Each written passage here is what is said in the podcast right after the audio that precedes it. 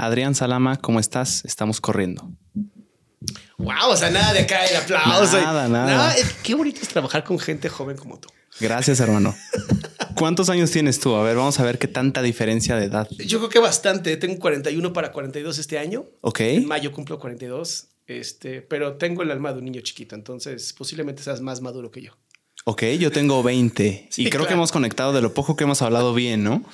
Es que es increíble la belleza de tu generación. O sea, yo estoy viendo cosas tanto que me dan miedo, ¿no? Porque ahora entiendo esta parte de la generación que, que decía, ¿no? De la mía primero, como de, ah, van a echar a perder el mundo. Y efectivamente tenían razón. Echamos a perder el mundo porque muchos de los jóvenes que hoy están, pues, haciendo cosas bastante terribles y que están completamente perdidos en valores y moralidad, son, de, son causas de mi generación y tan chance una más arriba que la mía donde se perdió la moralidad, se perdió el gusto por un ente superior, llámalo como quieras. Se, o sea, se han perdido muchos valores y todo se ha vuelto mucho más capitalista, consumista. Quiero hacer un paréntesis. Yo amo el capitalismo. Así, con todo mi corazón, amo el capitalismo. Creo que el- es una de las mejores maneras de evitar la pobreza, incluso estadísticamente, pero sí creo que hay todo de extremos malo. ¿no? Entonces, lo que yo veo, este alto nivel de consumo que tenemos, incluso de gente. Ya consumimos gente. Y eso, eh, pues lo estoy viendo como un, ok, seguro vamos a lograr un equilibrio, ¿no? La homeostasis al final ambiental siempre existe. Pero madre mía, o sea, veo chavos como tú digo, ah, sí hay futuro. Y luego veo chavos así de haciendo, no sé, estupideces y digo, no, posiblemente no. Te lo agradezco. ¿Qué, eh, ¿Por qué crees, ahorita que dijiste que cada vez más, cada generación que avanza, se pierde la necesidad de tener un ente superior en el cual querer- creer? ¿Por qué crees que suceda esto? ¿Es natural? ¿Es una evolución que así tiene que ser? nos hemos vuelto, fíjate que no solamente hemos cambiado de Dios, y eso es algo muy interesante porque pues yo hoy soy judío mesiánico, ¿no? Antes yo era judío, luego fui anti, este, antirreligión, y por una experiencia bastante fuerte en mi vida, que ya si quieres después platicamos de eso porque no es el tema de este podcast, eh, pues digamos que conocí a Cristo, ¿no? Y fue como de... "Ugh". Y fue algo que ni esperaba porque yo no soy una persona religiosa, o era una persona religiosa, hoy sí. Y te puedo decir que lo único que hicimos fue algo que la Biblia lo dice y creo que es el segundo mandamiento, no tendrás ídolos. Ya se sabía, ¿no? Y si tú lees la Biblia realmente es como una, como una historia bien bonita de lo que va a pasar constantemente, ¿no? Pasa todo el tiempo. El pueblo de Israel ama a Dios y luego el pueblo de Israel odia a Dios. Entonces Dios los castiga y luego el pueblo de Israel vuelve a amar a Dios y todos les va muy bien y luego vuelven a odiar a Dios. Es como lo, cíclico, es muy cíclico. Em, y es muy interesante porque si tú ves hoy, tenemos una falta de Dios fuerte, fuerte. Pero es porque hemos cambiado al Dios. Ahora es el Dios de la evidencia. Hay una, una, una serie que me encanta y muchos de tus, a lo mejor mucha de tu gente le va a encantar que lo diga, que es la de Chainsaw Man, que es un anime de un tipo que es, hay demonios, entonces tiene que cazar demonios y cada demonio es de lo que la gente le da miedo. Entonces está el demonio de las arañas, el demonio de las armas, el demonio de los fantasmas, el demonio de los zombies. Y mientras más gente cree en ellos, más crecen esos demonios. Y es lo que yo creo que está pasando hoy. Que estamos en un nivel tan capitalista, tan de evidencia y ciencia, que todo lo que no caiga en ese rubro, entonces, pues es mentira. O estás loco, ¿no? Si tú ves eh, esto que está pasando, incluso hay cristianos que son bastante malos, ¿no? Los que hablan de que, de que el aborto está mal y entonces te vas al infierno. Y es como de, a ver, a ver, ni, leíste a Jesús, cabrón. ¿A qué venía Jesús? ¿No? Venía a ayudar a los pecadores. No venía a agarrar a los buenos. Entonces, que tú te pongas a violentar a una mujer que a lo mejor tuvo la necesidad de hacerse un aborto y vengas a violentarla diciendo que se vaya al infierno, es lo menos cristiano que existe. Es salirte por completo de las enseñanzas de Jesús. Y es donde digo, madres, y hay Jesús que diría, diría fariseos a esos. Porque siguen la ley, ¿no? La ley para el hombre en vez de el hombre para la ley lo cual es estúpido, ¿no? Porque hay muchas cosas que se tienen que ir cambiando, que hemos evolucionado. La misma ciencia es importante, ¿no? Tampoco voy a decir, este, no hay que creer en la ciencia, ¿no? no soy estúpido. Pero hay muchas cosas que la ciencia simplemente no puede resolver. Y si no las puede resolver, entonces, ¿por qué están ahí? O sea, ¿crees que hay un punto, Adrián, en el que, en el que la ciencia topa y ya no hay más allá y tienes que recurrir a algo más? ¿A una fe tal vez? La misma ciencia Esto es lo interesante de la ciencia. El método científico, que es con lo que nos basamos en la ciencia, no puede ser comprobado por el método científico. Ok. Y eso te rompe la cabeza. Sí. Porque la ciencia, que se basa solamente y exclusivamente en el método científico, no puede apoyarse en el método científico para demostrar que la ciencia existe. O sea, es como una paradoja, ¿o qué? Exactamente. Entonces, ¿qué tenemos? Tenemos otros métodos de, de- de ciencia, de cierta manera. Tenemos la filosofía. Ujú. Ya tienes a Santo Tomás de Aquino, Leibniz, Spinoza, este, Descartes, ¿no? Hablando de Dios. Y, y comprobando metodológicamente, racionalmente la existencia de Dios. ¿No? Con- obviamente después con el tiempo pues se generan mejores pensamientos y logran pues tal vez debatir el, argumento. Pero hay algo que la ciencia simplemente no puede abordar todavía de una manera cuantitativa, pero sí cualitativa, y es la experiencia humana. Y al final, por alguna razón, la experiencia humana tiene a una espiritualidad. No voy a decir Dios porque qué tal que me dices yo creo en Buda. Es un tipo de Dios, ¿no? Y existe un solo Dios. Te diría Spinoza, sí, es la sustancia de absolutamente todo. Pero es necesario tener fe, pues tenemos una zona en el cerebro dedicada a la fe. Y eso lo hace interesante, ¿no? Que con 100.000 años de evolución del ser humano tengamos justamente un área que es esa. Ahora, científicamente puedes comprobar la idea de Adán y Eva. Y eso está interesante. Que el único hombre y la única mujer que crearon toda la humanidad. Es que si lo lees literalmente, obviamente vas a cagarla. Porque así no funciona la, la Biblia. La Biblia es metafórica, simbólica. Claro. Y es esto que yo viví como una alucinación impresionante o, o realmente una conexión divina. Tengo que traducirlo a palabras. Y luego no se puede traducir a palabras. Te voy a hacer una pregunta a ti y a tu público. ¿Cómo sabes que sientes tristeza? ¿Cómo sé que siento tristeza? ¿Cómo se siente la tristeza? Siento un ánimo para abajo. Ajá, pero esos son los resultados de la tristeza. ¿Cómo se siente la tristeza? Pues si esos son los resultados, no sabría, ¿no? No, no, no, No puedo podemos. acceder a ella. Nadie puede explicar una emoción. Puedes explicar lo que la emoción genera. Si tengo Sí. ansiedad, mi corazón late muy fuerte, estoy sudando, a eso llamamos ansiedad. Pero ¿cómo se siente la ansiedad?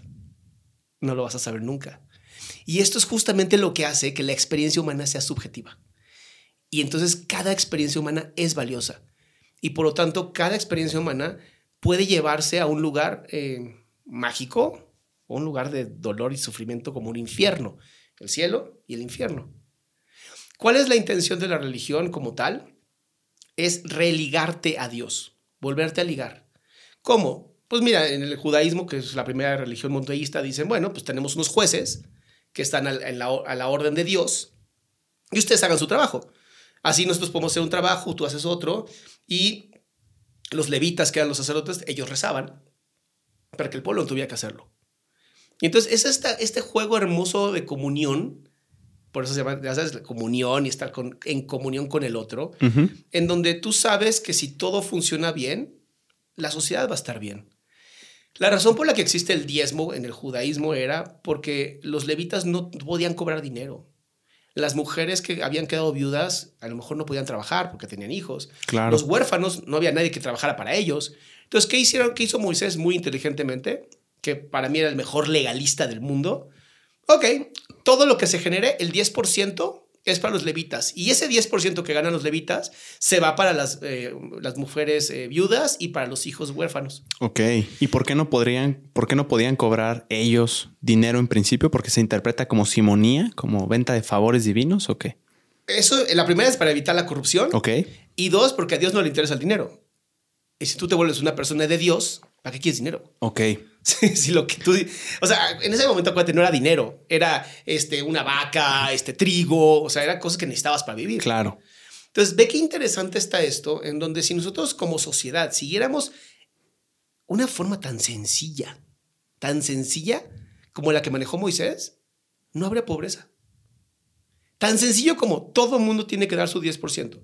Entonces, no requieres políticos, nada más requieres cobradores de impuestos, el 10%. ¿Y cómo se va a mover ese, ese dinero? A través de personas justas, a que no necesiten el dinero. Y eso se puede traducir a, ya no hay gente con la pobreza. ¿Tú sabías que en Singapur no hay robos? Llevan casi 300 días sin robos porque el gobierno está encargado de que todo el mundo tenga casa y comida, sí o sí.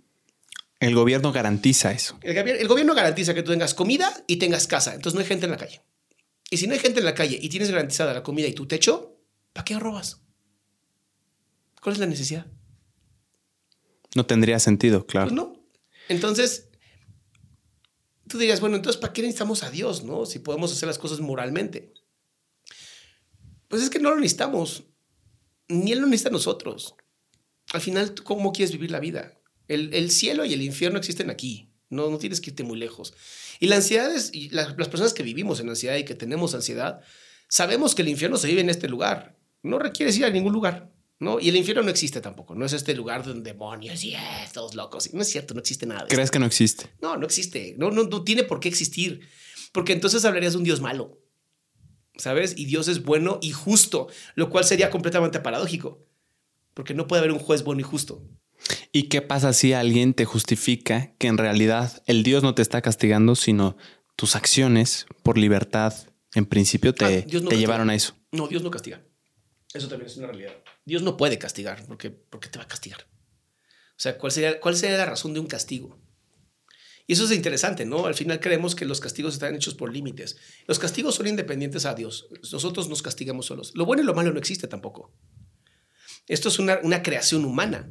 O sea, una, un león que se come una cebra, pues es malo para la cebra, ¿no? Pero no es malo ni bueno, es. Nosotros fuimos los que empezaron a poner las cosas como bueno y malo. Y acuérdate, hace, no sé, 100 años, era bueno tener esclavos. O sea, 100 años, más o menos, ¿no? Ah, so, so. Hoy ya no es bueno tener esclavos. Y aunque hay algunas verdades morales, ¿no? Como no, no, no, hay, no, es, no es sano, no es lindo hacer sufrir a alguien sin ninguna razón.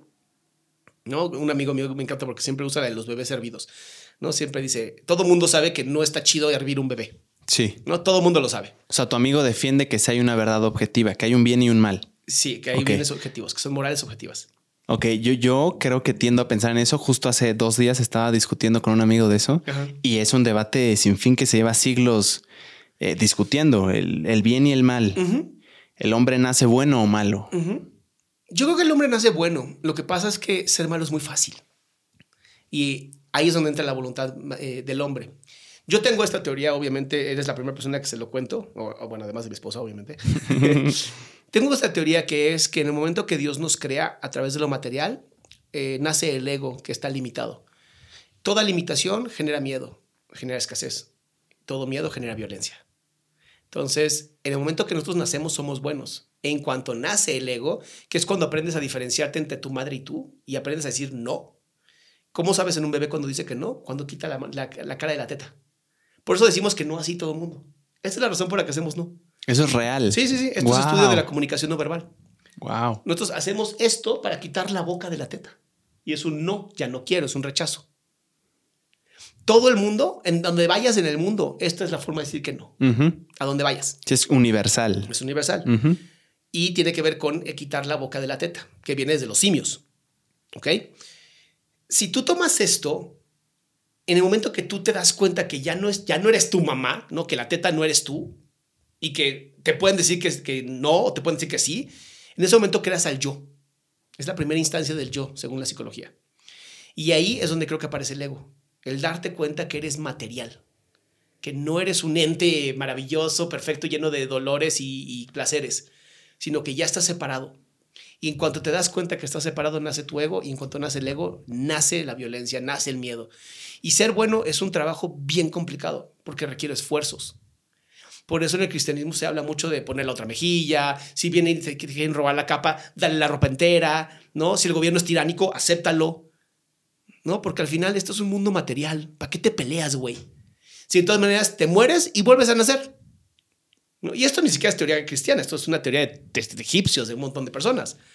Entonces, cuando tú empiezas a ser rebelde, en esta sociedad, cuando empiezas a creer en Dios no como un borrego que simplemente va a la iglesia y escucha y hace sí, sí, sí, pero sigue pecando, sino que de verdad te tomas en serio cualquier religión, ¿eh? de verdad cualquier religión, te la tomas en serio y la quieres cumplir, es un camino difícil. Es un camino bien complicado. Obviamente yo voy a defender mucho más la parte cristiana, ¿no? Que es esta versión del judaísmo, pero mejorado. pero en principio el cristianismo reconoce un bien, tengo entendido. O sea, hay un bien objetivo a donde quieres llegar. Quieres ser bueno. No sé si quieres ser bueno. quieres cumplir con la ley. O sea, hay una referencia. Una referencia de bondad, si quieres llamarlo de una manera. Sin embargo, eh, a mí me gusta mucho porque no me acuerdo si es Espinosa. No, no es Espinosa. Creo que fue ah, este Santo Tomás de Aquino, quien decía que la razón por la cual puede haber maldad es porque seguramente hay un bien escondido detrás de esto. ¿No? El famoso yin yang. O sea, un bien mayor. un bien mayor se puede ver como algo, como una maldad, ¿no? Entonces, desde una visión humana somos muy limitados. Y lo más cercano a Dios es el pensamiento. Porque además, piensa en esto. Tú en tu cabeza, al igual que la gente que nos está escuchando, tiene varias identidades. ¿no? No es lo mismo Adrián aquí contigo que Adrián en familia, que Adrián en manejando en el coche, que son, son muchas identidades las mías. Y además las escucho yo. Sea, no sé si alguna vez has tenido debates contigo mismo. ¿no? De pronto haces algo en la computadora y dices, ah, qué pendejo. Claro. No, y no, no soy un pendejo. No, empieza a debatir contigo.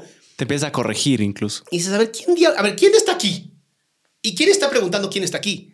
Y se vuelve una cosa de la conciencia que ahí nos perdemos todos y aún todavía, y esto lo dijo el Dalai Lama y me encantó, me dijo, el día que alguien me diga dónde está el yo, ese día dejo de creer en todo lo que yo creo.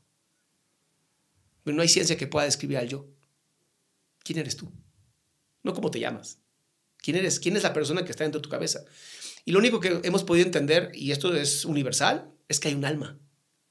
Que el cuerpo es como un vehículo que aparece material y entra un alma. Y ese alma eh, pues tiene un control sobre, sobre esto, ¿no? Sobre esto que tenemos. Y tú lo mantienes tan bonito como quieras o tan horrible como se te antoje. Porque a veces te puedes perder en tu cuerpo y decir soy mi placer y decir soy mi confort, pero no eres eso, eres mucho más. Y eso es lo que hace que la religión de cierta manera sea tan, tan hermosa. Pero vuelvo a repetirlo, no es los líderes religiosos, no es las iglesias, es la religión. Es lo que se conforma cuando haces esta unión con un ser superior. Porque creemos que las iglesias o que los templos o las sinagogas o los mezquitas, esas son estructuras de piedra, esas se rompen, esas la naturaleza se va a encargar de deshacerse de ellas. Es un lugar de adoración, qué bonito, pero ¿por qué no hacerlo aquí adentro? ¿No? ¿Por qué no llevarlo en el corazón? O sea, Jesús no fue el primer cristiano. Eso es lo más interesante. Jesús fue un judío que pues, quería salvar a las doce tribus de, de, Israel. Por eso tenía doce discípulos, por las doce tribus y además cada discípulo era de una tribu. Entonces tienes esta, esta intención muy, muy interesante de darte cuenta que una de las razones por las cuales hoy la gente vive en tanta ansiedad es porque siente que está completamente separado y deparada en el mundo. Y esto lo decía um, Heidegger. ¿Heidegger era? No, creo, no estoy equivocando, no era, creo, no era, creo que era Sartre, que decía, el hombre está aventado al mundo sin razón. Estás como en el mundo, ¿no? Ahí estás, haz lo que tengas que hacer. Que es como que un pensamiento nihilista. Sí, existencialista nihilista, ¿no? Porque ahí sí, para la base del nihilismo tenemos a este. ¿Cómo se llama? Nietzsche. Nietzsche, ¿no? ¿Y qué, qué dice el nihilismo? El nihilismo es ni te canses, nada vale la pena. En muy pocas palabras, y seguramente un filósofo me va a aventar la madre, pero es, en pocas palabras, es nada vale la pena. O sea, no hay, no hay bienes morales, no hay nada. O sea, haz lo que quieras, no importa. O sea, caes en una especie de resignación total. Pero está cabrón, porque es una de las, filosóficamente, es una de las escuelas más fuertes que existen. Porque es, ok, si nada importa, entonces, ¿para qué hacemos lo que hacemos? ¿No? Y aquí llegó Albert Camus y dijo, ¿por qué no hablamos del suicidio? Ah, con el mito de Sísifo. ¿Cómo, es ese, ese, mito? El mito de Sísifo es un mito muy divertido. Es de una persona que se llamaba Sísifo, que no me acuerdo por qué, pero lo castigan en que tiene que llevar una piedra hasta la parte de hasta arriba y luego la piedra se cae y tiene que volver a cargarla. Y, o sea, es nada más el ida y vuelta, ¿no? Claro. Y entonces todo el mito de Sísifo, que creo que Perseo es quien lo conoce, eh, es por qué Sísifo ya no se cansa en hacer esto. Y tiene muchísimo que ver con el, es que ya le dio un sentido, entonces ya no es un castigo. En cuanto tú le das un sentido a algo, ya deja de ser un castigo. Muchos judíos, cuando estuvieron en la época del holocausto, que sobrevivían, esto lo dice Frankl en su libro El, el, el hombre busca del, del sentido, si los que sobrevivían no eran los más fuertes, eran los que le habían encontrado un sentido a estar atrapados ahí. ¿No? Y dirías, ¿cómo el Dios de los judíos permitió eso? Pues si agarras la Biblia, no es la primera vez que pasa, ¿sabes? No a esos niveles, ni tantos millones, pero siempre ha habido guerras y siempre ha habido esta parte donde se perdió el, donde pareciera que Dios nos abandonó. Y ese sentido del que habla, del que habla Frankl es la razón por la que él apela que muchos sobrevivieron. Porque encontraron un propósito en, ese dolor, en esa agonía. Sobrevivieron justamente por eso, porque tuvieron un propósito de vida, o sea, tuvieron un sentido de vida. Él, su sentido de vida era que quería que su libro volviera a publicarse, porque justo a punto de terminarlo, tómala, se le lo, atrapan, entonces no puede terminar su libro. Y él dijo, yo voy a salir de esto para escribir mi libro. Hay otro libro maravilloso de, una doctora que se llama Edith Egar, Egart, o Eger, no me acuerdo ahorita el apellido, se llama La bailarina de Auschwitz. Explota el cerebro, cabrón. Porque además te das cuenta que la maldad es humana. O sea, que sí hay algo, hay algo que está enfermo en nosotros, y es el ego. Y que esto es lo triste de la humanidad. Somos borregos. Somos muchos borregos. ¿Tú sabes cómo se defienden los borregos? No, ni idea. Cuando hay un león o un zorro o lo que sea que se vaya a comer al borrego, hacen un círculo y empiezan a saltar hacia el centro, tratar de llegar al centro. Y el que pues más jodido se queda afuera y se lo comen. No es una manera, vamos a protegernos entre nosotros, es sálvese quien pueda. Entonces, esa es la humanidad hoy. La humanidad es este borrego, este grupo de borregos que solamente quieren vivir tranquilos, ¿sabes? Y hay un montón de depredadores. Pero también hay un montón de perros guardia. El problema del perro guardia es que eres el rebelde que se escapa. Eres el que se quiso salir de la sociedad, pero que tiene pensamientos pues, peligrosos. Ok. ¿No? Y tienes los lobos. Los que lo único que quieren es comerse el borrego, los políticos. Ahorita que hablabas, Adrián, de las identidades, ¿por qué nosotros, por qué somos diferentes ¿Por qué nos comportamos diferentes de acuerdo al contexto en el que estamos? Con nuestra familia, cuando nadie nos ve, cuando estamos nosotros solos, con nuestros amigos. ¿Por qué sucede eso, según la psicología? Hay cuatro necesidades básicas en el ser humano. El reconocimiento, la conexión, la certeza y la incertidumbre. Son cuatro necesidades básicas. Sí o sí tienes que vivir estas necesidades. Y creo que es eso justamente, nuestra necesidad de, ser gregarios, de, de pertenecer, y a veces, eh, a veces nos prostituimos para pertenecer. Tal vez estás con un amigo que es hiper machista y tú no crees que el machismo esté bien, pero le sigues la corriente para no dejar de ser parte del grupo. ¿No? Este, tal vez quieres ser un alfa, ¿no? Todas estas mamás de los alfas, ¿cómo me caga? ¿No? Ser un alfa. Entonces tienes a los, a los eh, lobos diciéndoles, yo te enseño a ser un alfa. No se puede enseñar a una persona a ser un alfa. O naces alfa o no naces alfa. Podemos hablar de los cinco tipos de personalidad si quieres.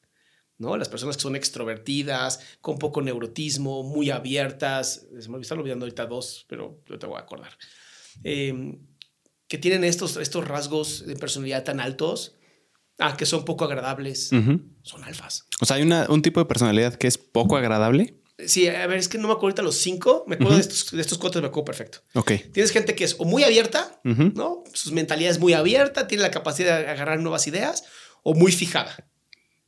Esa es parte de los cinco tipos de personalidad que existen. Lo cuentes en Google, ¿no? Pon cinco personalidades. Luego tienes las personalidades extrovertidas o introvertidas. Gente que es sumamente extrovertida, de la gente le mama estar con personas. O gente como yo, que le mama estar encerradito en su casa, leyendo, pasándola increíble. Claro, en redes sociales me veo como alguien muy extrovertido. Pero es porque no hay nadie frente a mí. Hay una cámara y estoy feliz. soy fan de las cámaras, nada más. Luego tienes, dije ese, ¿no? Eh, abierto, eh, extrovertido. Luego tienes este que es, ahorita me acuerdo, neurótico. ¿Qué, tan, qué tanto eh, aguantas el estrés? Si no aguantas el estrés, eres hiperneurótico, ¿no? Todo te estresa. Y si aguantas mucho el estrés, lo tomas. Y luego tienes agreeableness o qué tan agradable eres. Okay. Los hombres tendemos a ser menos agradables que las mujeres. Esto es un hecho. Esto es un hecho biológico, ni siquiera es un hecho este, inventado por el hombre, no es social. Y esto es por qué? porque los hombres eran los que mayormente cazaban y de pronto tenían que pasar días y noches fuera de la comunidad, solos, entonces no tenían ninguna necesidad de socializar. Ok. Entonces, ¿para qué socializabas y para qué eras agradable si todo el tiempo estabas solo? Tiene sentido. O sea, por tema de evolución, así es. Ahora, se me olvidó uno de ellos y seguramente es muy importante y lo tengo olvidado. Pero bueno, si cumples con todos estos en, alta, en alto nivel, posiblemente vas a ser un alfa. Hay un caso que no me acuerdo si alguna vez escuchaste este güey australiano que se llamaba Corey algo, que hizo una fiesta en casa de sus papás y la publicó en Twitter y llegaron 10 mil personas a su fiesta y destruyeron toda su casa. Y cuando lo entrevistan, el tipo está como de, bueno, pues shit happens, ¿no? Así como muy cagado, muy... Eso es un alfa. le vale madres todo, no quiere ser agradable, no se estresa por nada, es abierto a sus ideas, ¿sabes? Es un alfa. No tienes que ser un alfa, no tienes que aprender a ser un alfa. Esto de atacar a la gente con simp, incel, beta, eh, son mamadas. Ni existen. La teoría de los alfa viene de los lobos, que además es una teoría ya tirada, porque se creía que había un lobo alfa con una hembra alfa y tenían una tribu que lo seguían. Y hoy sabemos que los lobos tienen familias. no, ni siquiera son alfas. Es papá, mamá, hijos. ¿Dónde están los alfas? Entonces, esto rompe con todas estas ideas de la psicología pop, ¿no? Y que son ideas bastante malas. Otra idea de la filosofía, de la psicología pop que también está de la patada, es justamente esta idea de... Aquí me voy a meter en problemas. Pero bueno, toda esta idea de que, de que hay un patriarcado que jode a las mujeres y esto realmente entró a la psicología y le dio en la madre a la psicoterapia. Porque la forma en cómo tú das psicoterapia a una mujer no es igual que la forma en cómo tú le das psicoterapia a un hombre. ¿En qué es diferente? Las mujeres son mucho más fáciles y son mucho más abiertas para hablar ellas van resolviendo conforme van hablando, ¿sabes? Mm, ellas mismas van. Ellas mismas. Entonces el terapeuta lo que tiene que hacer es mucho mantenerse preguntando, preguntando, preguntando. Porque el cerebro de la mujer es un cerebro comunicativo. Tiene 14 áreas de comunicación el cerebro de la mujer. El cerebro del hombre tiene 4. Ve la diferencia. Y lo puedes notar en su gran mayoría, por favor, esto hablemoslo, siempre es importante. En su gran mayoría, no tú, pequeño algodón de azúcar, tú eres diferente, ¿no? En la gran mayoría, la mujer puede, no sé si lo has notado con tus amigas, pueden estar hablando de 10 temas al mismo tiempo. Y tú como hombre te cuesta trabajo agarrar todos los temas y como que seguir el hilo. Tienes que estar en uno enfocado. Los hombres somos más unilaterales, en su gran mayoría, por favor vamos a entenderlo. Somos unilaterales y trabajamos mucho mejor las emociones trabajando, no hablando de nuestras emociones. Que un hombre hable de sus emociones es igual a nada. Pero que un hombre haga las cosas que siente es mucho mejor. Por eso los hombres que están en artes marciales son mucho más tranquilos. Dirías, oye, pues el tipo está en artes marciales, debería ser mm. hiperviolento. No, es mucho más tranquilo. Porque en las artes marciales ya sacó su frustración. Ok, o sea, expresa sus emociones en la experiencia. a través del movimiento. O sea, una de las mejores terapias que podría existir es, haz de cuenta, un centro como mecánico y decirle al chavo que quiere trabajar sus emociones, vamos a arreglar este motor. Vamos a hacer un asado mientras hacemos terapia. Porque a los hombres nos encanta hacer eso. Y hablamos de nuestras emociones cuando estamos haciendo esto. O sea, ¿por qué los bares se supone que es donde van los hombres a llorar? Es el único lugar donde pueden tomar y hablar con otro hombre sin sentirse vulnerable, sin sentirse menos. Eso es patriarcado. No, eso es machismo. Porque esta idea del patriarcado es una buena idea de un sistema, pero pues el sistema que afecta a los mismos hombres como que está tonto, ¿no? Entonces sí creo que el machismo afecta a los hombres totalmente, lo veo en consulta todo el tiempo, pero la idea de un patriarcado no la veo. Y ya hay varios filósofos, incluso filósofas, que están hablando de este tema. Entonces, hay, ideas que nos están lastimando. Ideas que de verdad nos están lastimando. Una de ellas es el patriarcado. Es una idea que yo no veo ni para nadie funcionar. Y entiendo que va a haber gente que se va a enojar con este comentario, pero analízalo más profundo. Trata de abrir tu mente. ¿Para qué sirve pensar en un sistema en donde se favorece al hombre cuando la eh, gran mayoría de los hombres están en la calle, gran mayoría de los hombres tienen, están en desempleo, gran mayoría de los hombres viven en, este, en, encerrados en las cárceles? ¿Dónde está el sistema que los beneficia? ¿Por los cabrones que están hasta arriba como CEOs, como Elon Musk y esas personas?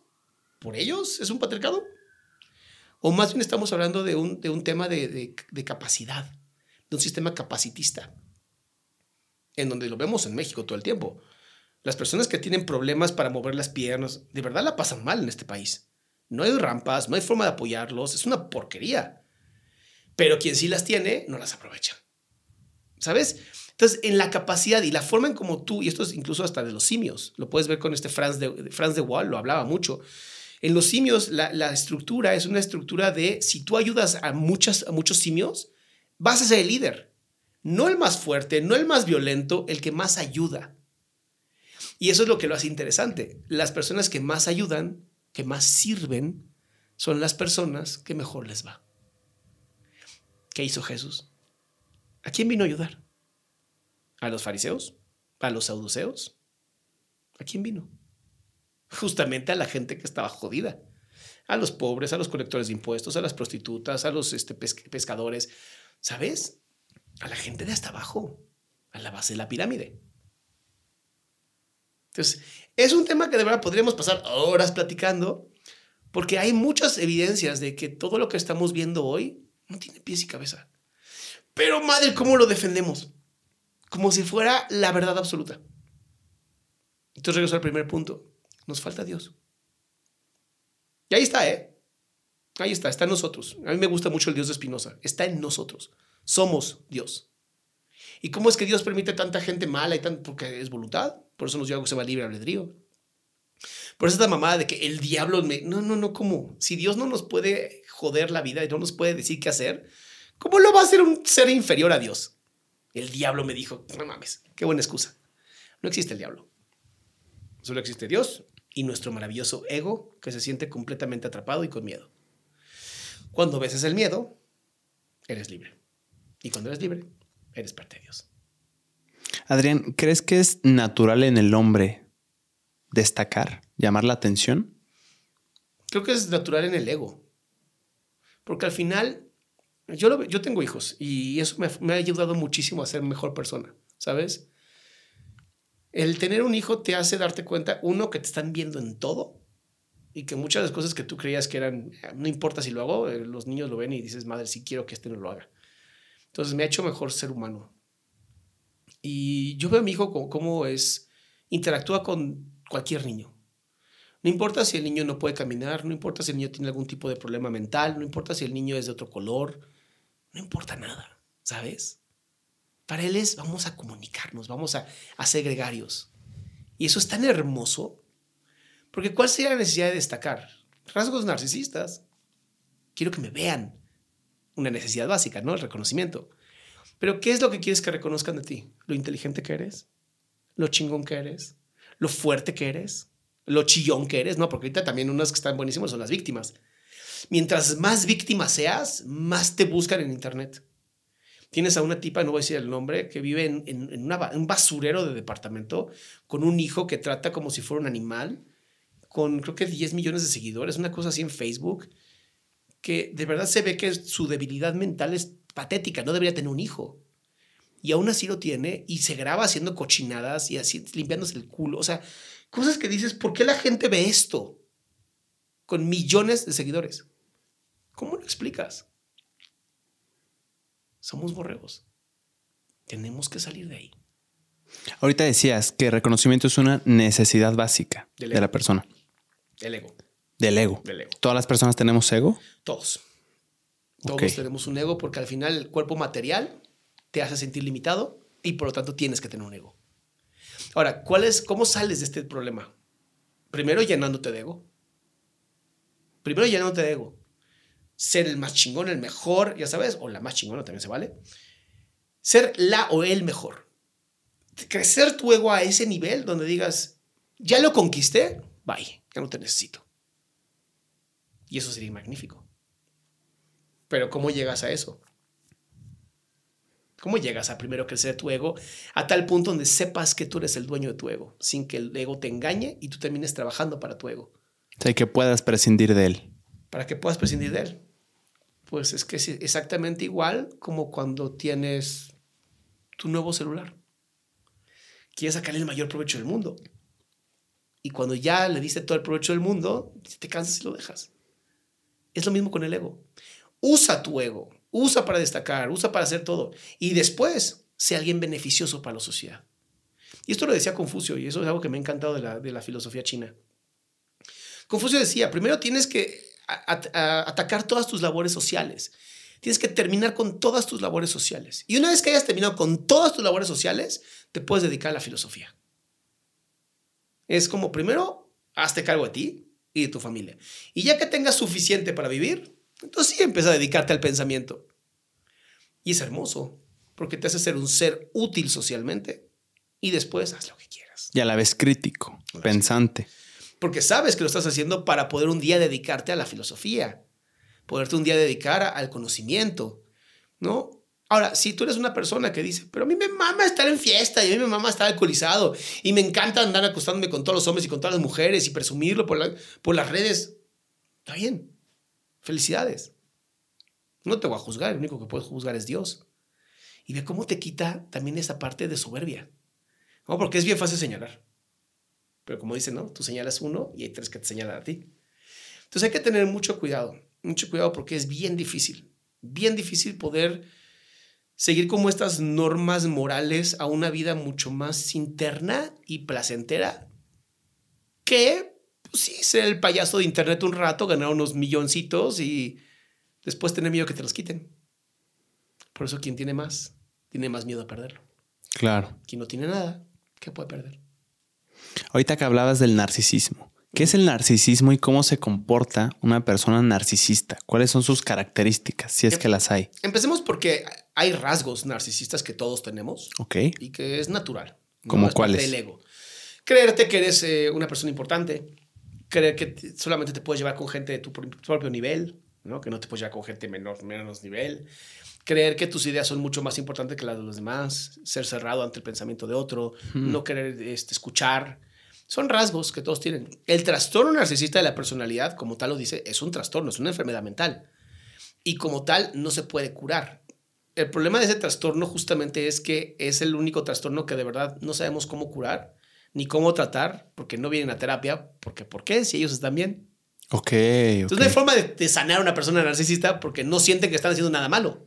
No tienen, no van como un, oye, tengo esto, esto y esto, porque en principio no lo reconocen. No podrían reconocerlo, Ok. porque ellos están bien. Tú eres el que está mal. Ahora, la ¿cómo, entera está mal. ¿cómo lo reconoce un tercero? O sea, ¿cómo lo reconoces tú como, como psicólogo? Ah, eso es porque muchas veces las víctimas de, de personas narcisistas, que no son tantas, pero a lo largo de tu vida vas a conocer a una, eso seguro va a pasar, te hacen sentir como una mascota. Primero te hacen sentir que eres lo mejor del mundo, que eres la mascota recién sacada de una de las tiendas. Increíble, te cuidan, te quieren, eres lo máximo y poco a poco te vas haciendo como ganarte su amor. Primero te lo dieron todo y después poquito a poquito van luchando para que te vayas ganando su amor. Antes celebraban que, no sé, lamieras la taza del baño y después es no. Ahorita que también hagas en el baño. Y poquito a poquito te van empujando el amor. Hasta el punto donde dejas de tener amor por ti mismo. Y te destruyen el autoestima. Y entonces tú eres la mascota. Mendigando por migajitas de amor. Esto, todo ese proceso lo llamamos gaslighting. Que muchos de tus seguidores lo han escuchado porque es como de, ah, el gaslighting, ¿no? Este, son temas bien pesados y son manipulaciones psicológicas brutales. Todas basadas en tu emocionalidad. Pero ¿qué gana la persona narcisista con esto? Tener mascotas. Tener seguidores. Porque sí. Sí. O sea, gente queriendo merecer su amor. Sí, y que él sabe o ella sabe que nunca van a poder estar a su nivel, entonces siempre están intentándolo Wow. y sabe perfectamente que nunca lo vas a lograr. ¿Sabes? Es muy... es Está, está, se oye horroroso, ¿eh? la gente que ha pasado por una relación narcisista se tarda por lo menos un año en poder recuperarse. Un año de psicoterapia. O sea, en nivel, nivel de ruptura emocional y de personalidad es brutal. ¿Cómo reconoces a una persona que tiene este trastorno narcisista? Es difícil. Es difícil porque hasta que no te está lastimando no te das cuenta que es narcisista. Porque al principio parecen súper buena onda. Los mejores amigos, las mejores parejas. Y pueden pasar meses así, ¿eh? Hasta que poquito a poquito va soltando. Poquito, son, son muy pacientes. Son los mejores pescadores del mundo. Son como psicópatas. Nada más que el psicópata no tiene mm, empatía. El narcisista tiene un poquito de empatía. Poquito. No mucho. El psicópata no tiene nada de empatía. No, el psicópata ese es justamente, y por eso decimos que el psicópata nace, porque nacen sin empatía. No tienen esta capacidad que tienen la mayoría de los bebés de poder entender a otro. No lo tienen. Simplemente no lo tienen. O sea, un bebé sociópata, ¿cómo se Psicópata. comporta? Psicópata, perdón, ¿cómo se comporta diferente a un bebé que no es sociópata? Es difícil de detectar, se detecta mucho más eh, con el tiempo. Más adelante. más adelante, pero lo vas a ver mucho en donde no hay, hay cero interés de ser social. Y además, si ve que otro bebé se est- está llorando, lo que sea, no busca ni siquiera, o sea, como, ay, pobrecito. Nada, o sea, no le interesa. Es como de, "Ah, ok, está llorando. Es una reacción natural del cuerpo. Es una cosa de 100% racional- racionalización. ¿Y es médicamente posible no tener nada de empatía? Sí, claro. Ah, Hay teorías que hablan de no tener neuronas espejo o no suficientes neuronas espejo como para generar empatía. Hay muchas teorías, no sabemos como conciencia cierta por qué ocurre. Se cree que es genético, pero a la fecha no tenemos así como que digas, oh, sabemos perfectamente qué es esto. Ahora, un psicópata, Adrián, necesariamente hace cosas malas porque no reconoce. Para él no son malas. Por eso te digo que la maldad y la bondad es subjetiva. Ok.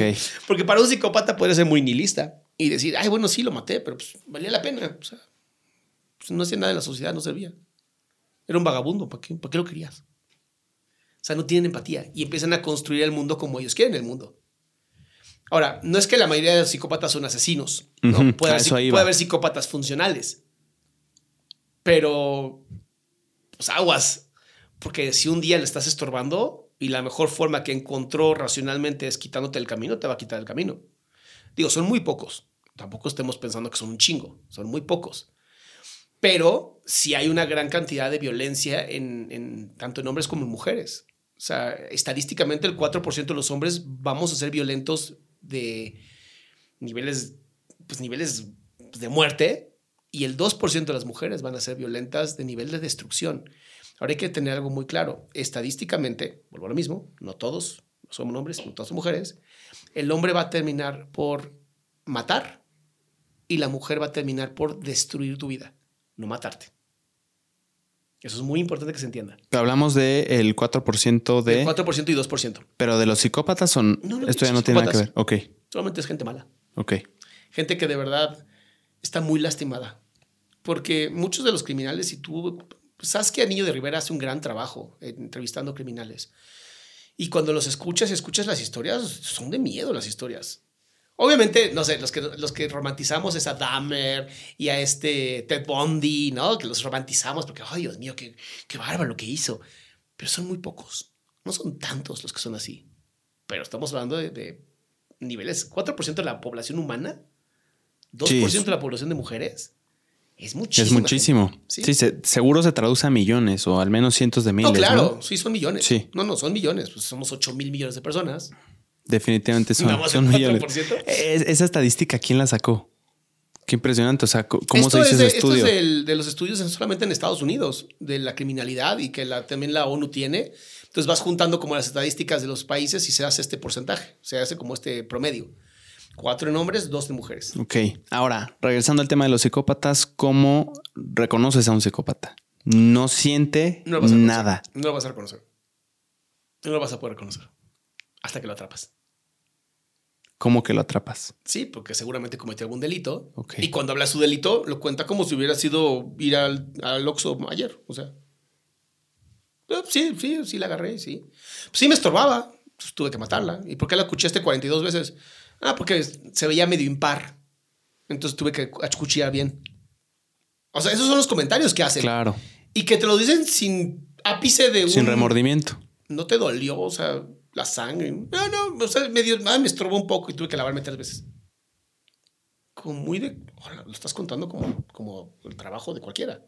Ahora, ¿tampoco siente cosas positivas el psicópata? Emoción, alegría. es que sí sienten tanto emociones como sentimientos. Lo que no tienen es empatía. No sienten lo que tú sientes. Esa es la diferencia. un psicópata puede sentir tristeza, puede sentir alegría, puede sentir enojo. Pero si tú estás triste, si tú me cuentas una historia súper triste, seguramente yo voy a hacer empatía porque tengo hiperempatía por ser tan ansioso, ¿no? Pero un psicópata va a ser como, ¿por qué lloran estos dos pendejos? Güey, está contando cómo se le murió una persona súper importante en su vida y, y luego la gente se muere. Eso es psicopatía. No confundirse con sociopatía, que son las personas que son altamente impulsivas. No, el psicópata no es impulsivo. Le puedes meter siete, siete cuatro puñetas en la cara y está bien mañana te mato. Hoy no, te voy a esperar. El sociópata no. El sociópata saca una mate, mete tres plomazos y se va. Y tampoco tiene empatía, quiero pensar. Sí tiene empatía. Sí tiene empatía. El sociópata lo que pasa es que sí tiene empatía, pero la pueden como disociar. Son las personas que salen del coche y te disparan o te golpean con un bat de béisbol o son esas personas impulsivas. Se le conoce como trastorno de, mm, eh, antisocial. Es el correcto nombre de la, de la sociopatía. Trastorno, antisocial. Sí tienen empatía, pero hay veces donde ya no hay. La disocian. Ahorita no me sirve la empatía, la hacen a un lado. ¿Voluntariamente? Por impulso. Pues no, no, porque es impulsivo. Ok. Es impulsivo. Hacen las cosas por impulso, no porque quieren, sino les gana la emoción. Y creen que la sociedad está mal y que ellos son las personas que deberían de tener control de la sociedad. Por eso se conocen como antisociales. Ok. No confundirse con anarquistas. Los anarquistas son rebeldes, ¿no? Anarquistas son personas que creen que el, el hombre se puede gobernar solo y la mujer se puede gobernar sola y que no requerimos un gobierno. ¿No? Los estos, los eh, liber- libertina- libertarios, libertinarios, ¿cómo se llaman esos? Libertarios, creo que son libertarios. Creen que el gobierno debería ser muy pequeño y nada más funcionar como un referee. Pero los anarquistas no creen en el gobierno. Creen que podemos gobernarnos solos. Es que te digo porque hace poco entrevisté a un anarquista y fue muy divertido. Ok. O sea, creen en el concepto de autogobierno. Sí. Cada quien se manda solo y ya está. Y que se podía sin problemas. Pero ¿cómo podrían, cómo piensan que la sociedad funciona ¿Así? sin regulación exterior, por así decirlo? Porque pues, eh, somos capaces de regularnos solos, según Ok. ellos. Porque no hay necesidad en principio, ok. Muy utópicos. Ok. Son utópicos, es imposible. Ok. Yo estoy, yo estoy a a favor de un gobierno pequeño, más hoy con el famoso blockchain y hoy que todo, ya todo tiene celular. Yo creo más en que podamos hacer estadísticamente todo con inteligencia artificial, no requerimos un solo político y solamente requerimos un gobierno que sea un arbitrario. O sea, que sea el árbitro de muchas cosas para que no haya gente culera, ¿no? Fuera de eso, ni siquiera creo que sea necesario. Regresando al tema de psicópatas y sociópatas. ¿son trastornos estos? Y si sí, ¿hay algún tipo de medicamento, cura, por así decirlo? Mira, para el trastorno antisocial, si hay tratamiento, hay mucha psicoterapia. Eh, Si no se mezcló con un poquito de narcisismo, ¿no? Si se mezcló con narcisismo, ya valió, no hay forma. Para la psicopatía no hay, no hay tratamiento, más que la psicoterapia. Pero ¿por qué irían a psicoterapia? Sí, ellos también. Claro. ¿Qué es la psicoterapia, Adrián? Ah, es un proceso de conocer la experiencia del otro y de poder ponerla a prueba a través de un, de un, un ambiente muy seguro. Yo digo que es un, es un microuniverso de tu universo. Vienes a terapia, te ayudo a pulir tus lentes, ¿no? que tus lentes se vean mucho mejor. Ujú. Empiezas a ver la vida de una perspectiva diferente, sales, obviamente los lentes te empiezan a empañar porque pues, todos los filtros que tenemos de percepción, y regresas a la semana o 15 días para volver a pulir tus lentes y poner a prueba tus ideas. La psicoterapia funciona muy bien porque es dialogal y experimental. Funciona muy bien porque tienes una persona que te va a escuchar y no está esperando ser escuchada. ¿No? En este podcast me la he vivido hablando yo. ¿No? Entonces, si esto fuera psicoterapia, estaría poca madre, porque pues, tú nomás me has hecho tres preguntas y yo ya me solté como hilo de media. Ok. Así se ve más o menos una sesión de psicoterapia. Sí, con preguntas obviamente tirando a eh, retar la creencia. Hmm. Porque al final, ¿qué es una creencia? ¿Qué es para ti una creencia? Pues es, es algo arraigado que traes. ¿Ok? ¿Pero qué es? Pues es fe. Es. ¿Ok? Una creencia es la certeza de que algo es real. Hmm. Ok. La sabiduría es saber que algo es real. No la certeza, sino el saber. Yo te puedo decir, ¿cómo, cómo, ¿crees que el cielo es azul o sabes que el cielo es azul? Ya. O sea, la certeza es la percepción que tienes de la realidad. El saber es la, La realidad. La realidad. Ok. Que obviamente pues tenemos que entender qué es realidad. Y eso lo describe muy bien una película que se llamaba Amor Ciego, que decía, la realidad es el tercero. ¿Es el qué? El tercero. Tú me dices el cielo es azul, yo te digo el cielo es gris y un tercero dice, no, el cielo es azul. Ah, bueno, el tercero es la realidad. Ok. El consenso entre todos. Ok. El convenio. Ajá, el convenio. Em, sí, psicoterapia. Entonces, llegas, te sientas y te hacen preguntas específicas Normalmente de tu vida. yo, yo empiezo mucho por qué te, qué te trajo a la psicoterapia. O sea, ¿qué pasó en tu vida que ya no tuviste las herramientas, tanto psicológicas como emocionales, para poder estar eh, solo o sola? O sea, que hoy requieres a alguien que te escuche y te ayude a entender la- el modelo perceptual que tienes hoy, la experiencia que tienes hoy. Sobre todo, vas a tener psicoterapia muy seguido por problemas de pareja. ¿no? Que aquí otra, otra de mis, de mis eh, ideas no populares es, yo no creo que la gente deba de tener pareja hasta tener por lo menos un trabajo. O sea, creo que tener pareja en, este- en la adolescencia es una estupidez. Solamente se terminan lastimando. Porque además, ¿a dónde van a llegar como pareja? ¿Se van a casar? ¿Van a tener hijos? O sea, tú en ¿cuál- principio crees que el objetivo de tener una relación sentimental es tener el objetivo final de casarse. No casarse, porque creo que hay gente que no quiere casarse y está perfecto. Pero sí creo que hay una meta en común. Ok. O sea, una pareja sin una meta en común, pues nada más es un vínculo erótico afectivo y ya. Pero no hay más. Y es algo que se va a acabar. Estás en la, en la limeranza, estás en la pasión, estás en el enamoramiento. Pero entonces no, no puedes construir el amor a través de eso. Porque O sea- el amor se construye. La meta en común no crees que pueda hacer pasarla bien. Y ojo, estoy actuando de abogado del diablo. Simplemente perfecto, estoy haciendo perfecto. preguntas. Pero ¿cuánto tiempo puedes pasarla bien? O sea, ¿cuánto tiempo te podrías, podrías vivir en la playa tomándote daiquiris? Mm. ¿Cuánto tiempo? Una te- semana y media. Sí, yo. hasta que te vuelves loco. Sí. Sí, Eso sí. pasa en una relación de pareja cuando hacemos estas estupideces de vive el momento, YOLO, y es usar a la otra persona. Es abusar de la otra persona, tanto hombres como mujeres, ¿eh?